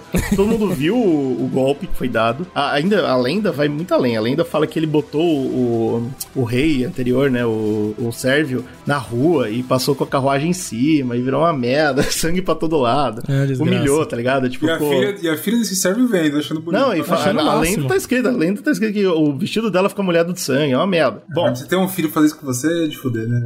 é, mas, mas o ponto, é como a gente falou sobre isso, né? Não importa se a lenda é real, o importante é, imagina o povo, né? O que, que o povo tá sentindo vendo isso? Virou uma porra, né? tinham um lugar incrível e os etruscos vieram e estragaram tudo. Os patrícios estavam putos, a nobreza, né, toda tava puto, o senado tava puto, o povo tava puto. Adivinha o que aconteceu? Ele entra no poder vendo que ninguém tá gostando, que tem algo errado, e ele fala: pô, beleza, eu vou dominar mais territórios e todo mundo vai ficar muito feliz comigo. O que, que eu vou fazer? Eu vou aumentar os impostos, eu vou. Caralho, cara. Eu vou matar É um gênio às avessas, não, estúpido. Eu vou, eu vou aumentar os impostos do reino. Eu vou matar todo mundo que falar um A de mim. Matava mercador, matava rei vizinho, matava pobre, não tava nem aí. E eu vou fazer o quê? Eu vou dominar um lugar incrível. Aí ele escolheu, terreno que não era de Roma, muito importante. Ele falou: vou dominar aquela merda lá. E jogou todo o exército no, em batalha. Um exército que tava sendo mais taxado, cujas famílias tinham muito mais é, impostos, entendeu? Ninguém tava feliz com ele. Jogou essa galera, não conseguiu invadir, porque ele era um péssimo estrategista. Sim. Como é, é neto. Ele era o Joffrey É, O idiota, é, é, é o que a gente fala, né? Sempre tem um rei que é, É. esperto, e aí o filho dele não nasceu pra ser rei, é um merda. e é assim que é a o- vida. o né? cara que fala que ele é rei, tá ligado? Exato. Ah, ele não consegue vencer essa batalha e ele deixa o exército em cerco, né? Fica ao redor da cidade lá esperando para o pessoal morrer de fome. O erro dele foi que durante o cerco, os militares pararam, sentaram e puderam conversar, né? E aí é isso que você não quer, porque aí a galera sentou, falou, pô, esse rei aí tá uma merda, vamos, fuder. Tem a parte eh, da lenda e tem a realidade, né? A realidade é o que o quê? Depois desse cerco, ele foi destituído e Ah, derrubaram o rei. tá. É que o filho dele, ele já era um merda. Ele tinha um filho que era ainda mais merda que ele. E esse filho achava que ele era o deus do mundo, tá ligado? Tipo, meu pai é rei incrível, eu sou maravilhoso, eu faço o que eu bem entender. E ele foi em uma dessas cidades vizinhas e encontrou uma moça chamada Lucrécia, que era da nobreza. E ele falou, ou, ou filha do rei, algo assim. Ele falou, quero. Meu Deus. E ela falou, não, muito obrigado, porque as mulheres ainda tinham algum tipo de dizer nessa época de Roma. Primeiro ele tentou, né? Primeiro ele tentou estuprar ela, ela não deixou, ele era um merda. E ela- ele falou, beleza, então, eu vou, eu vou embora dessa cidade dizendo que você deu pra mim. Eu vou es- espalhar, espalhar seu nome na lama, e está fudida, e seu marido vai, vai perder o reinado, e vai ser uma bosta. Aí ela falou, porra, que merda, né? Porque Nessa época era muito importante seu nome, né? Então Sim, ela, sim. Acaba, ela acaba se dando pra ele, pra evitar que o cara seja um... Pra evitar né, que ele saia estrague a falando. família dela. né? Uhum. E ele sai felizão, fala, paiê, paiê, foi muito gostoso, paiê, e fica de boa. Ela não consegue lidar com o que ela fez. Ela, ninguém tá feliz com essa porra desse rei, o filho dele vem e faz isso, ela vai no meio da cidade, chama todos os militares, oficiais e afins e fala o seguinte, o filho do rei me estuprou, por causa disso, disso, disso, explica a situação total e fala, eu espero que algo seja feito sobre isso, e se mata na frente de todo mundo. Ah, pô, mas peraí, Ah, é dos pesado. militares de Roma? Ou É, de dela? Roma. Não, de Roma. Caralho. Porque, é, porque ne- nesse ponto todo mundo é amigo, tá ligado? Tipo, a- as cidades Sim. estão todas juntas, né? E, e ele foi E ela tipo, se mata, e ela recebido se muito mata. bem, né? Ele é recebido como um rei, bonitinho, tudo tranquilo. tá Óbvio, ligado? né? Aliança. pô, pô, filho do rei, filho Filho do rei, que, que é um rei sanguinário, todo mundo recebe muito bem o cara. Porra. Uva na boca, Esse episódio é cacete. Muito famoso, tem até o quadro, né? Que é o estupro de Lucrécia, né? Exatamente. E é uma obra famosa e tal, então é conhecida aí como o momento de cisão aí pesado na monarquia romana, né? Aí, né, fica a seu critério se você quer acreditar na lenda ou se você só quer acreditar no que estava acontecendo já faz alguns bons 100 anos aí. O exército se vira contra o rei. E aí é por isso que é tão fácil a tomada, né? Um dos guarda-costas do rei, é, olha que legal como a história se repete. Chuta o nome desse guarda-costas do rei que vai trair o rei. Hum. E tem a ver com Roma. Chuta o nome de um romano que trai o Até tu, Brutus, meu O filho. nome dele é Brutus.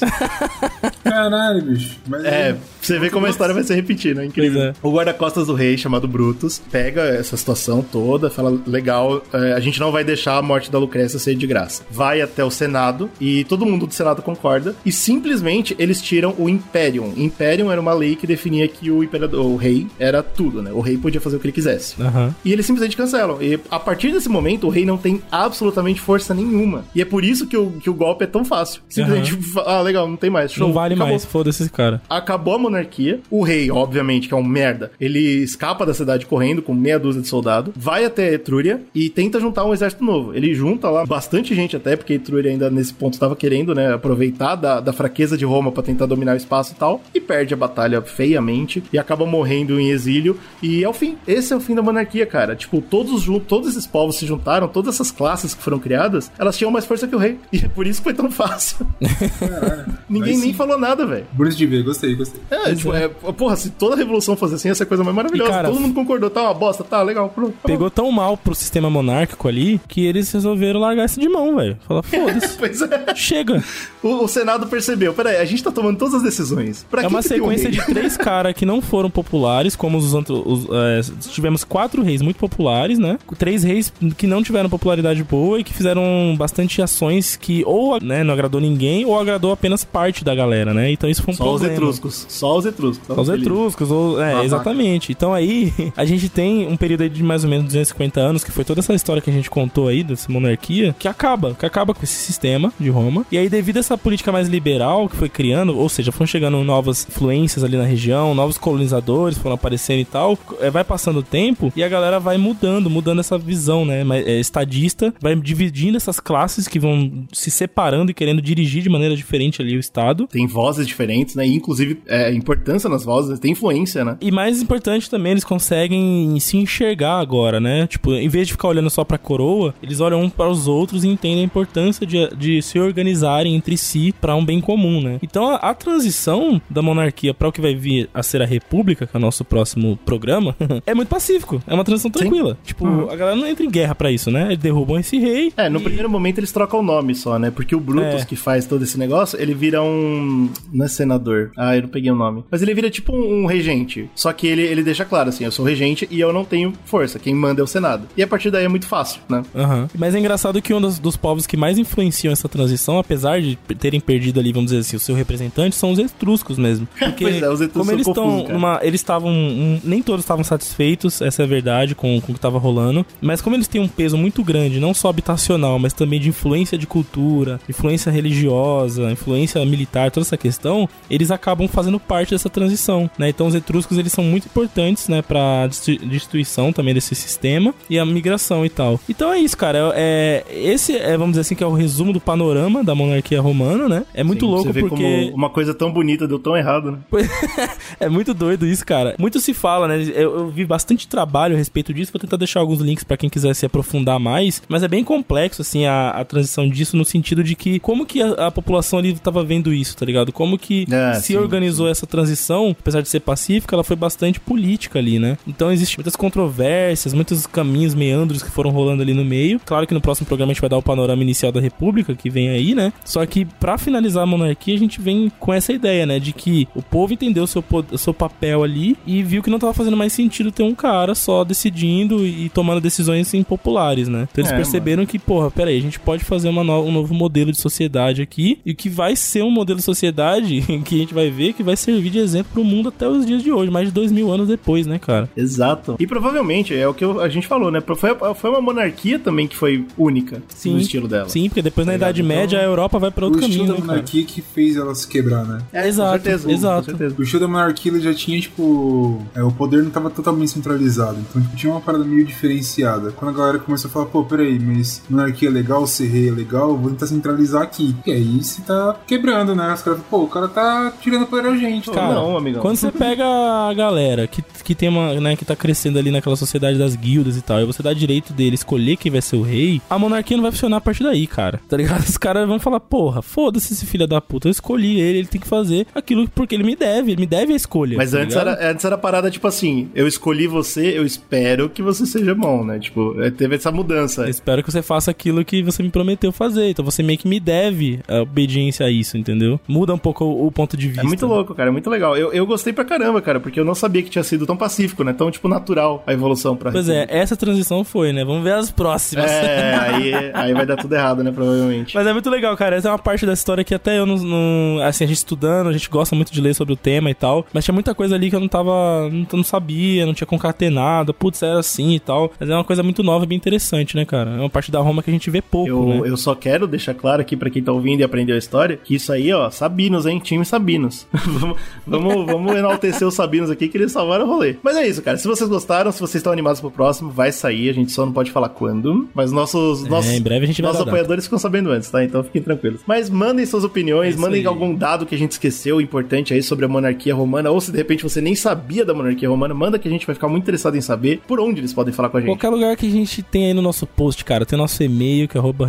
é, que é, não, pera. Nosso e-mail que é Nosso arroba. e-mail que é. Pode mandar seu e-mail lá, destrinchando tudo que você quiser, corrigindo cacete. Agradecendo, agradecendo. Também nosso Instagram, agradecendo também. Tem o Instagram, que é arroba Zcast, nosso Twitter, que é arroba República Zcast, roubaram o nosso arroba. Tem também o nosso facebook.com.br Zcast. E, muito importante, que você vá lá no YouTube, se inscreva no nosso canal, porque tá saindo vídeo periódico. Também vá na nossa Twitch, porque a gente vai começar a usar mais, Ai, mais menino, e tô mais. animado pra então Twitch. vai lá, Zcast Underline Podcast, vai vir coisa legal aí pra caramba, lives, pod- RPG, um monte de porra. E, né, tem o nosso Apoia-se, que, que torna tudo isso possível. Como é que é o nosso E Apoia-se? apoia ponto... Ah, tá. Ele apoia. Eu esqueci completamente. Ponto. Apoia.se, é isso, né? Yes! Boa, detonou. Apoia.se barra Zcast. Ihu! Você entrando lá, você pode colaborar com o nosso projeto. O valor que você acha que a gente merece. Por exemplo, ah, o Zcast é, é legalzinho, então eu não vou dar muito dinheiro, vou dar só mil reais por mês. Beleza. Tá justo, tá? Ok. Eu, eu acho que é pouco, mas eu Assim, entendo. aceito. Ah, É. pô, o Zcast é maravilhoso. Vou pegar aqui todo o meu salário e vou dar pra eles. Eu não preciso dele. Beleza. Pode ser também. Ah, bem mais legal, bem mais legal. Mas segue seu coração. É bem interessante. não, né? Segue aí que a gente vai melhorando e produzindo conteúdos. É melhor sempre. Ah, apoie com tudo que você ama e nos amem.